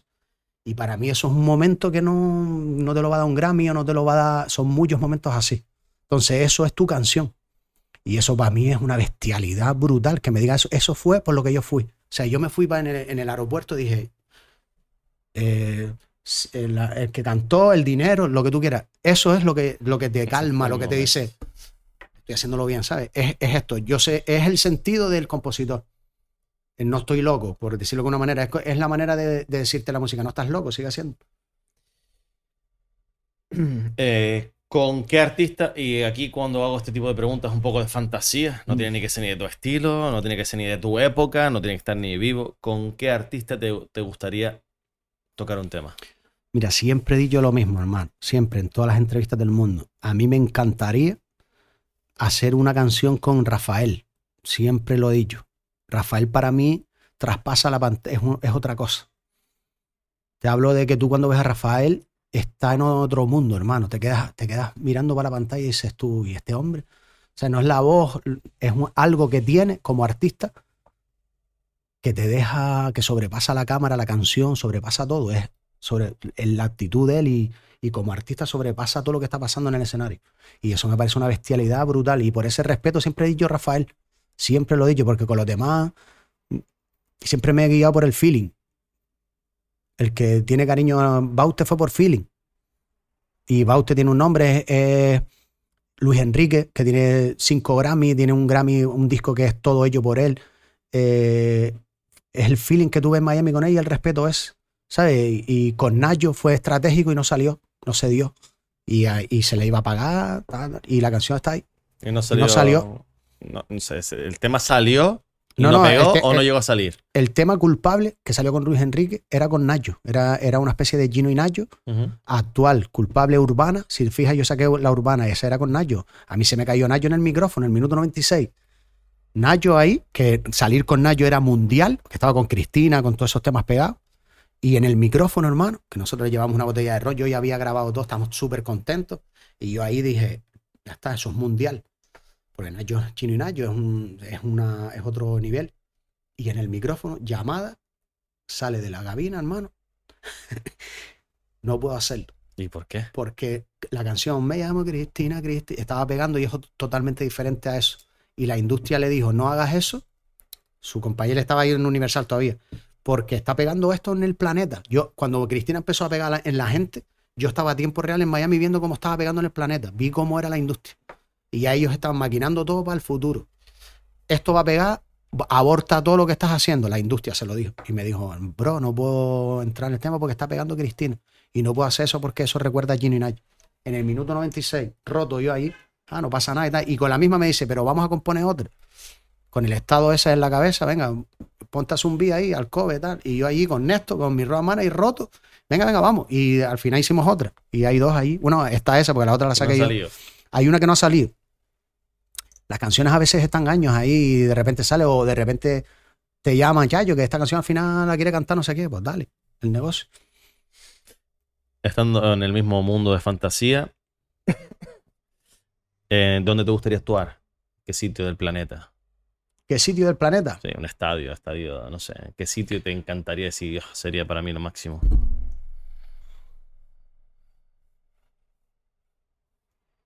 El, el problema es que no tengo.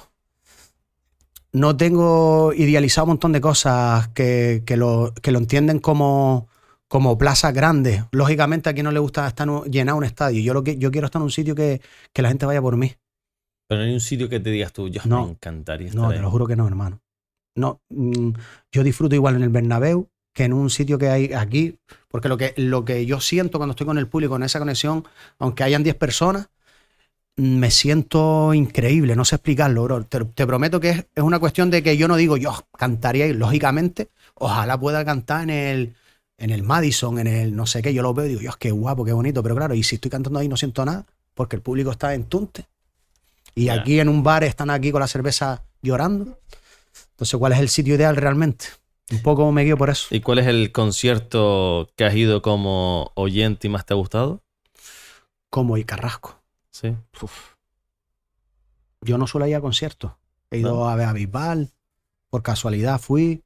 Después fui a ver a porque Fate me parece siempre, siempre, de mucho antes, de cuando era compositor, cuando él estaba en el grupo de trabajo de Balvin, que él empezó ahí, eh, yo ya lo seguía a él, no a Balvin, sino al grupo de trabajo, a, a Mosti, a él, a Sky, todo eso siempre me ha llamado la atención los compositores. Y, y siempre lo he seguido porque las canciones donde estaba él, ¿sabes? Yo siempre voy a, los créditos. ¿Quién cantó esta canción? Esto es bueno. ¿Quién, quién es? Y siempre estaba el cabrón. Y yo dije, ese tío buenísimo. A nivel compositor. No sabía que iba a salir como cantante nunca, como tal. Y años después, lo, lo- cuando salió, le dije a la gente mía, le dije, ese tío la va a liar. Ya, yo si es uno, la va a liar porque lo que yo he visto que la capacidad que tiene ese tío, todos los éxitos de Balvin son de él, se la va a romper. Y la rompió, por eso fui a verlo, porque para mí era como una alegría verlo ahí. Y me encantó el. Pero Carrasco fue una. Hermano, cero artilugio, cero fuego. eh, Solo él. él lo que, él y lo que te dice. Se acabó. Mira, los pelos de punta, hermano. Habrá que ir a verlo. él y eh. lo que te dice. Yo me quedé roto allí. Dije, Es muy amigo es de Ramón del Castillo y Increíble. Ese tío es de otro planeta, bro. Extraterrestre. ¿qué supuso CR7 en tu, en tu crecimiento musical? Cristiano y Georgina fue una bendición, hermano. Porque cuando yo salgo de Gran Hermano, la canción como hubo el pasado, todas las canciones tienen un pico y luego van bajando, por Sí. lógica. Pues cuando la canción estaba bajando a los...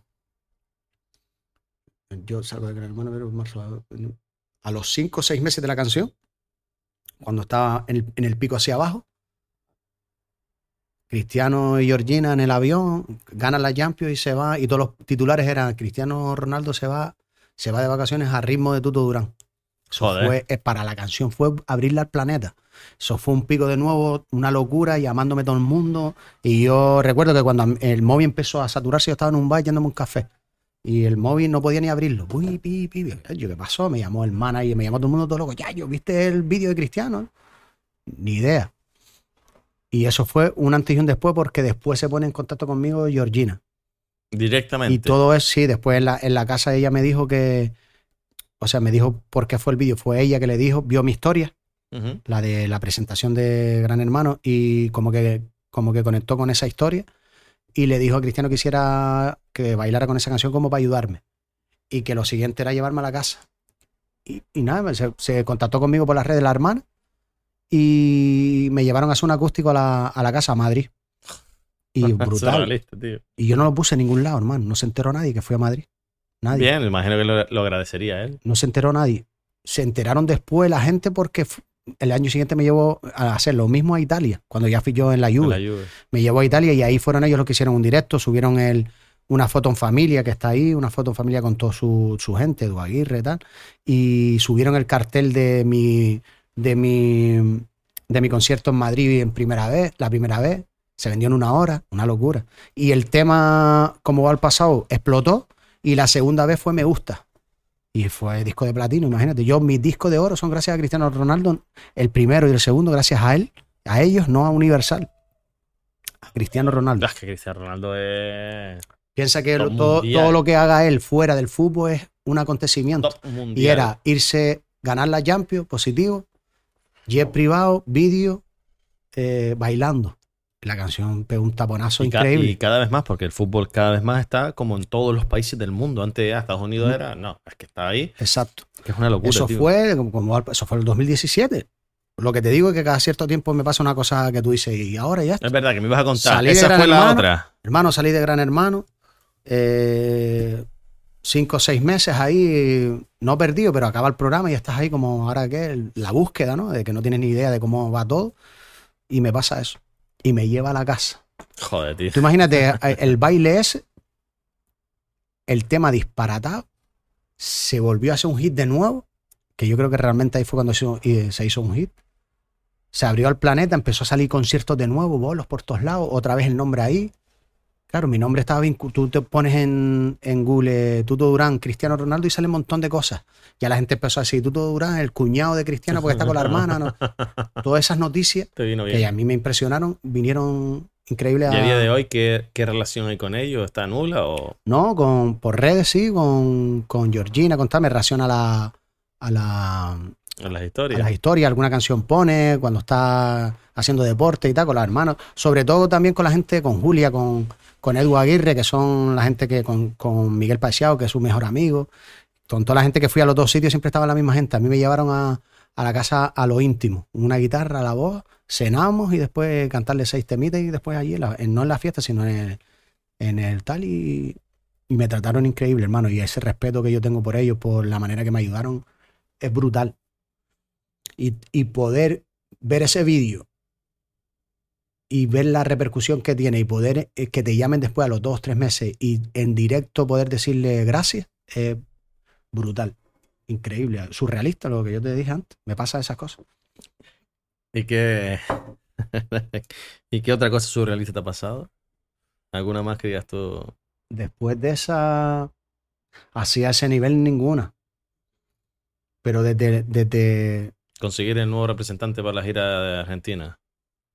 tengo uno, pronto lo desvelaré, ¿Tienes uno? pronto desvelo. Qué cabrón. Bien. Eh, ¿La fama es lo que tú esperabas? La fama. La fama tiene tanta. Es tan efímera, ¿sabes? Tiene, esta- tiene tanta mentira. La fama, se llama- la fama es lo más. Las redes sociales es lo más parecido a la fama. La fama al final es una manera de vender sensaciones que no son. Las redes es vender sensaciones. Mira las redes, analízala y es lo más parecido a la fama que hay, vender sensaciones. Y al final te, está creando una, te estás creando un, un avatar que cuando te miras al espejo no es. Entonces, a mí no me gustó la fama desde, desde- de intuición por eso. También, por, e, una de las razones también por que me voy es por eso. No me gustó nunca. Y el que estaba al lado mío lo sabe. Que salí de Gran Hermano, bueno, con Medi está ahí. Salí, de- él, él ha visto todo. Yo salí de Gran Hermano el jueves, el viernes fuimos al Copas aquí. Y yo entré por una puerta y salí por la otra, hermano. Porque yo no. Y me encerré en mi casa y No no estabas a salí. gusto. No. La fama es como. ¿Y ¿Qué te dijo Medi? Tú sabes que me impres- impresionó a mí una. un- eh, no, yo me fui asustado, pero aparte de eso, que eso es- puede ser lógico, porque como estás en un sitio muy potente mediático, pues es lógico, ¿no? Que te piden una foto y que te vean. Pero a mí, ¿sabes qué me impactó, hermano? Llegar a mi bloque, coger el ascensor y el mismo vecino que ni te saludaba o que te, hacía- te hacía así, eh, te miraba con otros ojos, en una foto con mi hijo, eso me impactó. Eso me dijo, y eso fue cuando yo dije, uff, peligro. Me impactó de una manera brutal. Hay que tu familia. Que te, que, Tu propia familia, tus primos, tu. eso claro. fue lo que a mí me impactó de la fama. Y, y al final es vender, una, vender sensaciones que a mí no me gustan, hermano. Que lo tienen asociado al éxito, a tal, y al final son sensaciones. Para mí el éxito es ser feliz. Un panadero que le gusta lo que hace, pues es feliz, tiene éxito, es exitoso. Para, yo lo tengo vinculado a eso. ¿Cuál es el lado oscuro de la música? El lado oscuro de la música. Vale. Puede haber un lado, un lado oscuro bueno, pero el lado oscuro de la música probablemente sea la soledad. Porque al final tú estás en un concierto donde está toda la gente vibrando contigo, cantando tus canciones y estás con ellos, pero después al hotel te tienes que ir tú solo y estar tú solo en el hotel. Y el día siguiente en otra cosa, no puedes estar ahí porque es mucha energía para ti solo. No puedes estar ahí porque eres tú solo y ellos te ven con unos ojos que, que- están un poco en esa sensación de las que hablamos. Y tú no puedes con todo eso. Entonces, un poco el lado oscuro de un artista es poder tener la capacidad de estar en la masa, de vibrar con ellos, pero después si te quedas ahí te aniquilan en, la energía, tú no puedes. Entonces tienes que ir y estás tú solo. Y te estoy hablando en, mi, mi nivel, que no es el grande. Imagínate en el grande. En la soledad es lo peor de. Es el lado yo, más yo oscuro ahí de la- siempre recuerdo, y no hace mucho salió, no sé con quién salió este mismo tema, de la película de Elvis Presley, que era el tío, era eh, pico alto de pico alto de emociones al hotel. Y ahí decía, claro, estás de aquí a solo. Es que, hermano, tú, yo hago una canción en mi habitación sin pensarlo, sintiendo un tipo de cosas, la saco. Hay gente que se está enamorando con esa canción, que le está curando de una, de una enfermedad, de una enfermedad no, que le está sa- sacando de una, de una depresión. Y te lo dicen. Y después en el directo están mirándote con esos ojos. Están llorando y están Es diciéndotelo. difícil de gestionar eso. tío. ese tipo de emociones que el creador de esa canción y de y ese alma, eso que tú tienes dentro, lo estás viendo que está, que está pasando y te lo están transmitiendo. Cuando acaba el concierto, todo el mundo se va o a celebrarlo o a, a que y tú te tienes que ir, no puedes estar ahí. Te tienes que ir tú solo a gestionar todo lo que acabas de ver. Tú estás cantando y estás bien, estás viendo las cosas. Entonces, para mí el lado más oscuro de la música es la soledad. ¿Qué supone, qué es, qué es Black Cora y qué supone para ti? Black Cora es. Pues mira, Black Cora. eh, es como eh, eh, esa parte oscura, positiva, de llevar lo negativo a lo positivo. Mis canciones también tienen eso.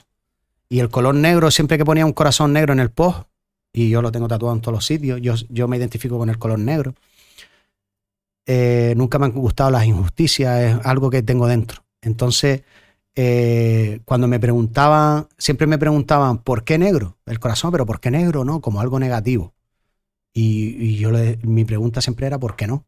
Es un color igual, ¿qué tal? ¿Por qué? Y, las preguntas internas eran, ¿y, por qué?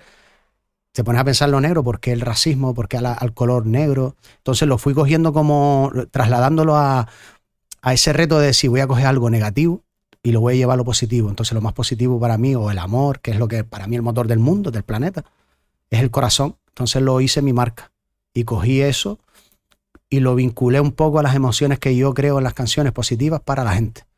Entonces el, el- el Black Cora yo los hago uno a uno, me los pongo y tienen mi energía. Que pueden, pueden funcionar o no, pero yo creo mucho en eso. Los meto en el papelito, que por cierto te traje uno.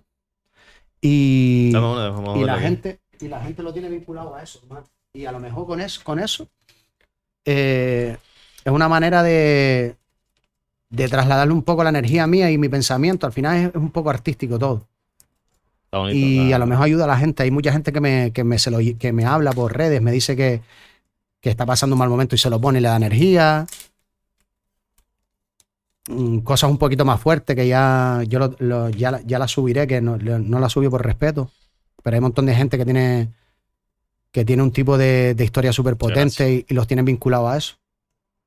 Y Black Cora es eso, Black Cora no es más que eso, es, es tú tenerlo y que tenga un trocito de, de lo que yo siento, no es, no es más nada. Me gusta. Voy a leer una fotito. Muchas gracias. Bueno, eh, nada, vamos ahí a, a cambiar la energía es difícil, ¿eh? Este momento tan, tan personal. Nos vamos a ir a la pregunta de nuestro patrocinador principal que se llama Quoran, que son inversores financieros, uh, asesores financieros. Y simplemente la pregunta es, eh, ¿cómo inviertes eh, tu dinero si lo invirtieras? A lo mejor no lo inviertes, simplemente lo guardas, lo ahorras o no ahorras. ¿Y cómo lo, cómo, si lo haces, cómo lo haces?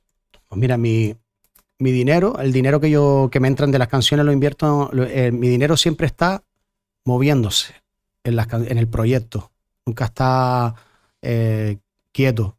Yo lo- eh, en el negocio mío, hablo del mío, las canciones generan un dinero que si tú lo vuelves a invertir te van generando mucho más.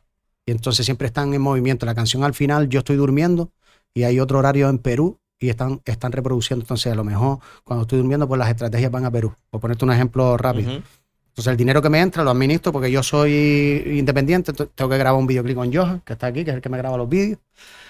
Eh, con, tengo que pagarle los vídeos, tengo que pagar el, el alquiler del estudio, tengo que pagar los músicos, tengo que pagar la guitarra, tengo que pagar, todo lo hago yo. Todo lo administras. Todo lo, lo invierto yo en mi proyecto. Mi videoclip, lo que ve la gente, todo. Si tengo que ponerle un poquito más de marketing, si no, todo. Todo lo gestionas tú, incluso el las café redes sociales. del estudio, todo. Las redes sociales las llevo yo, todo eso. ruina, ¿no? Exacto. Eh, Todo eso lo tengo que invertir. Entonces mi, mi sociales, dinero está un poco siempre moviéndose. Tú haces todo. Todo. Lo cual no es fácil de creer, que sí te creo que sí, pero no es fácil, no es lo común, más bien es la, No, la- no. es la frase, no es lo común un artista de tu nivel. Y creo que, que también es bueno que la gente lo sepa, que este señor gestiona todo lo que lleva, ya vamos hablando del nivel económico, a nivel eh, los temas que sacas, Sí. incluso las actuaciones, tú mismo las gestionas, actúa todo, aquí, no actúa aquí. Yo negocio yo. Ahora tengo un equipito en Miami que me está llevando las negociaciones más, porque ahora me están llamando de Italia, de Argentina. Y lo tuve que hacer porque ya era una ya era algo. Es un poquito raro que el, que el propio artista esté negociando, porque dentro de las negociaciones hay. Cuando te ven solo, los que, los, que saben, cuando te ven solo saben que no tienes equipo, entonces ya te empiezan a tirar por lo emocional, te empiezan a tirar pa- para abajo y estar discutiendo de dinero, etcétera. Cuando yo quiero hacer música y cantar y no me vuelvas loco, para decirlo rápido, es, es un peleen, que se peleen otro. Entonces tengo un equipito para eso, pero realmente, por ejemplo, hoy cerré dos yo, porque al final el contacto con el artista también es- he visto una cosa positiva ahí, que al final cuando, si tú, "Oye, ¿qué tal? Mira, que queremos a, a mí, yo muchas veces hacía y, y ahora no porque tengo el equipito, pero yo tengo un correo y cuando a mí me hablaban los derivados, oye, mira, el equipo te atiende allí y mandaban el correo y soy yo en la cama, sí. Hola, somos el equipo de Tuto Durán, soy yo. Voy a hablar con mi secretaria. Tal, tal, sí, claro. O, ponía Ana, dile qué tal, y escribiéndole cosas, dile que no, qué tal, para que pareciera un equipo, porque si no te comen. Si Sí. no, y claro, mi proyecto depende de mí. Cuando tú pides un calle y a lo mejor muchos lo ven, muchos no saben que yo no duermo, que estoy en el estudio, que tengo que pagar Hacienda, que tengo que pagarle al músico, que tengo que pagar eh, el alquiler, que tengo que pagar el videoclip, que tengo que pagar el marketing, que yo no tengo un apoyo cero. Entonces, al final de todo el dinero que he cogido en el concierto, tengo un poquito para vivir. Yo no tengo coche, no tengo nada por eso, porque el proyecto es mi prioridad. Tengo un hijo, tengo que comer, tengo que tal, y aparte tengo que llevar todo eso. Entonces, cuando tú entiendes eso, es cuando empiezas a funcionar. Y yo ahora estoy funcionando un poquito mejor, o la sensación en la gente, o la comunidad está creciendo con el tema de la bachata, por ejemplo, porque ya lo veo como un negocio. Entonces ya sé cómo direccionarlo. Ya yo te- te- tengo un público tan que estoy tan con ellos, que yo ya sé. Tú, tú arriesgas cosas, pero sé ya lo que que puede funcionar y lo que no. Que es lo que ellos buscan y quieren. Y mi dinero está invertido ahí, en ese, en ese pensamiento. Pum, pum, pum. Eh, ¿Libro pref- preferido? Yo no leo libros, hermano. No leo, no leo, a, a- a lo mejor me trabo con uno, pero ¿sabes? tengo un problema igual que escribiendo. No puedo escribir porque estoy escribiendo rápido. algo voy más rápido y estoy escribiendo lo que ya estaba pensando y cuando veo no tengo, me pasa con los libros. Empiezo a leer un libro y empiezo a irme a otro mundo, empiezo a irme al mío y ya empiezo a componer. Es, es un, no sé si es un problema, pero no puedo. Estoy leyendo, intento leer, intento calmar. Lo he hecho hasta como, me pongo en la cafetería, voy a leer la industria musical. Que, que eso no me va a llevar a ningún mundo. Me lleva a algún lado, hermano. Ya me da una idea, hostia. ¿Y si hago esto con aquello? Y Lo cual es- empiezo a llamar. positivo. Chayo, ¿y si hacemos esto con el Black Core? Y, ya digo, ¿y si estaba leyendo hace un minuto? es, es complicado, por eso no, leo. No te digo nada de meditar, ¿no? Es imposible para ti. Meditar, que se supone que. me- se supone no, meditar tienes que poner la mente en blanco. Para mí meditar es echarme un café con Medi, por ejemplo. Voy a meditar. Es echarme un café con Medi, hablar. Por ejemplo, que ¿Has, estoy... has intentado meditar alguna vez? No, O sea, meditar es como entrenar un músculo porque tú tienes que intentar poner tu mente en, En blanco. O sea, tú tienes que decir, piensa en que esto está entrando tu oxígeno y está saliendo.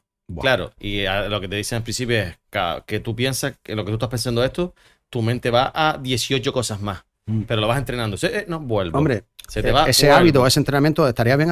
La verdad que no, no he meditado porque no lo he hecho tampoco. Lo O sea, me o sea, pongo- lo entrenas y lo haces. Por eso, lo lo haces, mejor un pero al principio dices, imposible no, que no se te vaya a la mente otra cosa. Y yo- mm, mm, por lo que me estás diciendo, ya, ya veo que a ti te habrá pasado. Yo no, por ejemplo, no, el, el mayor monstruo que yo tengo en la cabeza es ese, que, que cuando, cuando se apaga la luz, cuando se apaga la luz en la habitación y tal, es cuando empieza el mundo mío.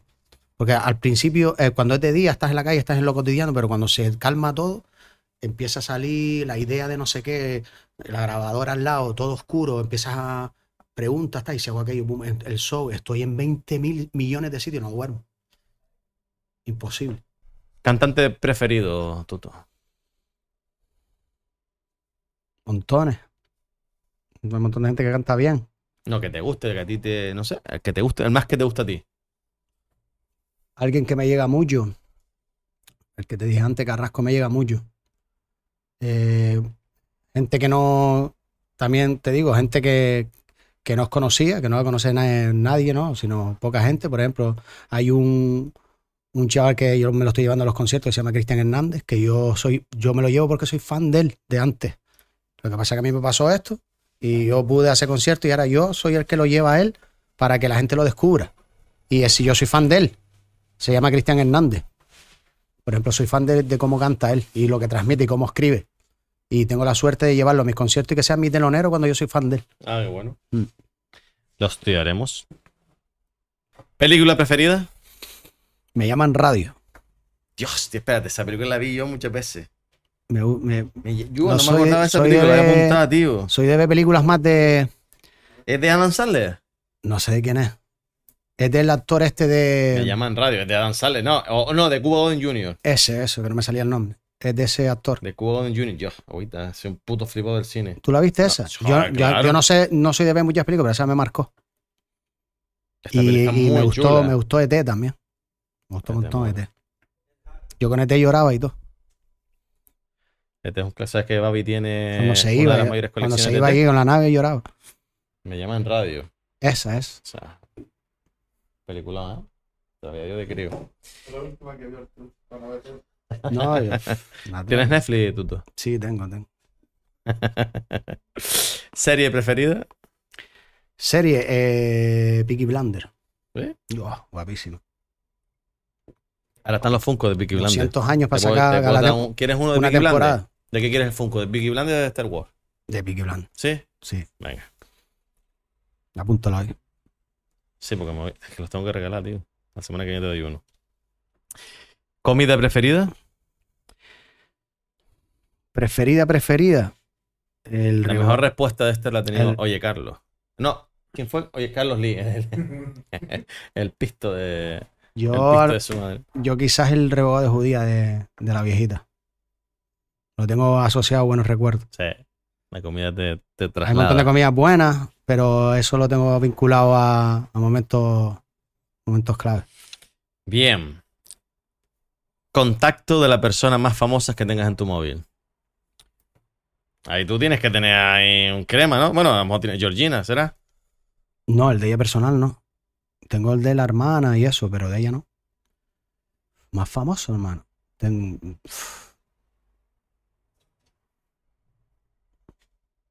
Yo tendría que pensar o mirarlo. Me Tendría que mirarlo porque tendré ahí cantantes tipo Baute, tipo. No sé, quizás a lo mejor Baute, que es mundial. Bautas mundial. Baute es un tío mundial, hermano. Baute está por. e- Yo voy cuando, cuando he ido con él a los sitios, te das cuenta de que está cuando ya pasas en- a otro sitio. Por la fama que tiene, por. Son muchos años también. como ¿eh? yo. A, un, un- a un nivel top. Exacto. ¿Sabes? Me refiero que más por la música, lógicamente por la música, pues ha sacado eh, unos temas que son eternos. Pero ya es un nivel de increíble, hermano. De venir gente corriendo de espalda y todo, Y ¿sabes? eso, y eso mola, ¿sabes? ¿Tú crees que eso está realmente Es a nivel personal eso está guay? Es complicado. Depende de, de la persona, supongo. Yo estaría fatal.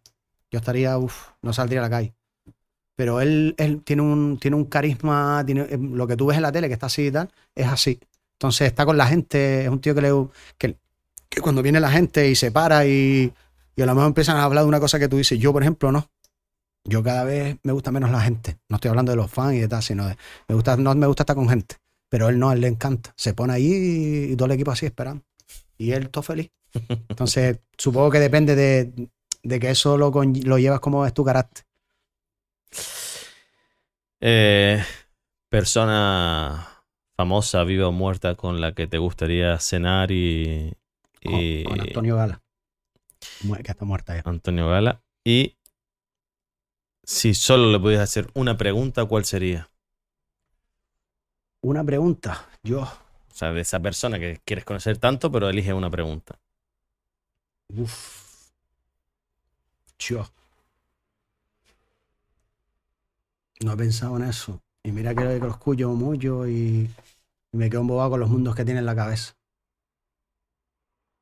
Pero Antonio, a lo, a lo mejor escritor, ¿no? A lo mejor le pregunto. Probablemente le preguntaría si. Si, si ha sido o si, es- o si en ese momento que esté delante de si es feliz. Probablemente le preguntaría eso. Porque la escritura que tiene es de un. Es, es hermosa, pero, por- pero cuando él habla es un sufrimiento brutal. Le preguntaría eso. Porque a lo mejor eso me llevaría a otra. ¿Sabes? Eres feliz, le diría. ¿Y tú eres feliz? Yo no del todo. ¿Qué te falta? Me falta tiempo. Me falta tiempo. Tiempo libre. No, tiempo. Me falta tiempo y la industria te quita el tiempo de estar con tu hijo, etcétera. Y a la vez te arrastra a que, a que el tiempo lo tienes que dedicar a eso porque tienes una pasión que te quita tiempo.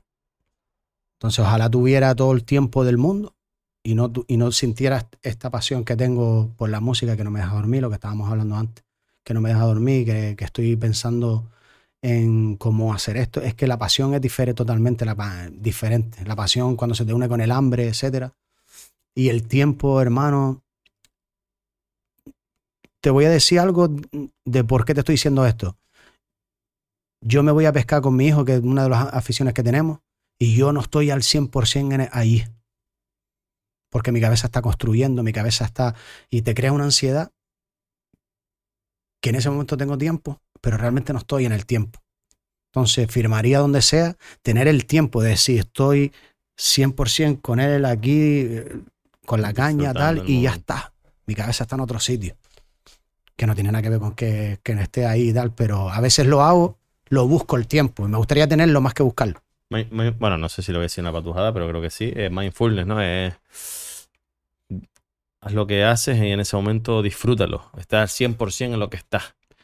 Que eso al final se entrena, no sé, no es algo que digas tú, "Oh, no, no. Tienes que practicarlo, tienes que entrenarlo, tienes que trabajarlo. Sí, me, pa- me pasa en la vida normal, por eso a veces no salgo mucho, no voy a, no estoy con cenas, no estoy tal, porque estoy con esa ansiedad. Esa Por eso hay ansiedad que que- trabajarlo, porque si no, al final no, no Sí, vives, yo creo no que disfrutas. Y yo llegará un momento que, que- hostia. Exacto. Es como estar al 100% siempre ahí, no desconectar nunca y, y lo que hacías antes que ibas a cenar, que te reías, que tal, que estás en una discoteca No a lo lo mejor y en vez de estar en una discoteca disfrutando con, con el colega, estoy mirando por qué están moviendo las cabezas y por qué esto sonó esto. y, uf. Persona que nos puedas traer este podcast y a su vez una persona interesante para, para entrevistar, para charlar con él aquí un ratito. Pues mira, ya que está aquí, yo te diría que trajeras a Benito Ramírez, porque tiene cosas interesantes, ya te dirá él. Y aparte, porque hay, hay una historia que tenemos con la música, que ahí lo dejo y que lo cuente él, si viene. Viene Benito Ramírez. Acaba de decir que iba a estar cinco minutos y se piraba y aquí lleva casi las dos horitas. Hablamos ahí con. Yo tengo un pibe que lleva una liga que, que conoce al presidente de Las Palmas y le pide permiso. Bueno, hasta aquí llegamos. Este es el momento de agradecerte el rato. Creo que ha sido muy, muy emocional, muy sincero, muy honesto, súper chulo, conectado contigo mucho. Yo he disfrutado un huevo, yo no sé tú. Yo también, hermano. Yo no, si miras, yo no voy a entrevistas, no suelo hacerla por un montón de cosas y, y aquí sentía que tenía que venir por, por gracias a una cosa positiva de la Manager League, conocerte y conocer el podcast y meterme un poquito más y me gustó esa, conecté con eso y la verdad que me he sentido súper bien, agradable y, y realmente es un podcast que te saca lo que, lo que tú eres porque es una charla y tienes que mejorar, pero lo haces bien. Una broma. No, no, esa frase siempre tiene que estar presente en uno. Hay que mejorar, siempre hay que mejorar. Mm, Yo siempre la tengo, hermano. Por eso esta ansiedad. Gracias nuevamente, de verdad. Eh, ha sido un gustazo, he disfrutado un montón. La verdad que encima tener aquí público hoy era, Público de lujo hoy, ¿eh? era un, era un público de lujo, era una presión de decir, coño, si se van los cinco minutos se están aburriendo, aquí están ellos. No sé si las ha molado, si lo hacemos en segunda parte. Y bueno, por último, cerramos el podcast siempre, lo cierra el invitado, se mira su cámara y se imagina que en tu caso que lo tiene, voy a decirte, si tu hijo le gustaría dedicarse a la música, mira hacia él y en poquitas palabras dan un consejo. Y ahí cerramos el Un podcast. consejo a la, a la gente que se dedica a la música. Me acabas de decir. A ese niño, a ese, a ese niño que ahora mismo le gustaría que tú en tu momento dijiste, bueno, me gustaría hacer esto. Eh, Vale, entiendo. guíalos, eh, dile los consejos, tú, lo que crees que, a lo que a ti te hubiera gustado oír en ese momento. Pues probablemente sea que tu sueño no se cumple si tú dejas de soñarlo. Eso, esa palabra, si la analizas, si tú dejas de soñar tu sueño, no se te va a cumplir nunca. Ese, ese es el límite que tú tienes que tener. Ese es el consejo que le doy a la gente. O sea, no dejes de soñar nunca.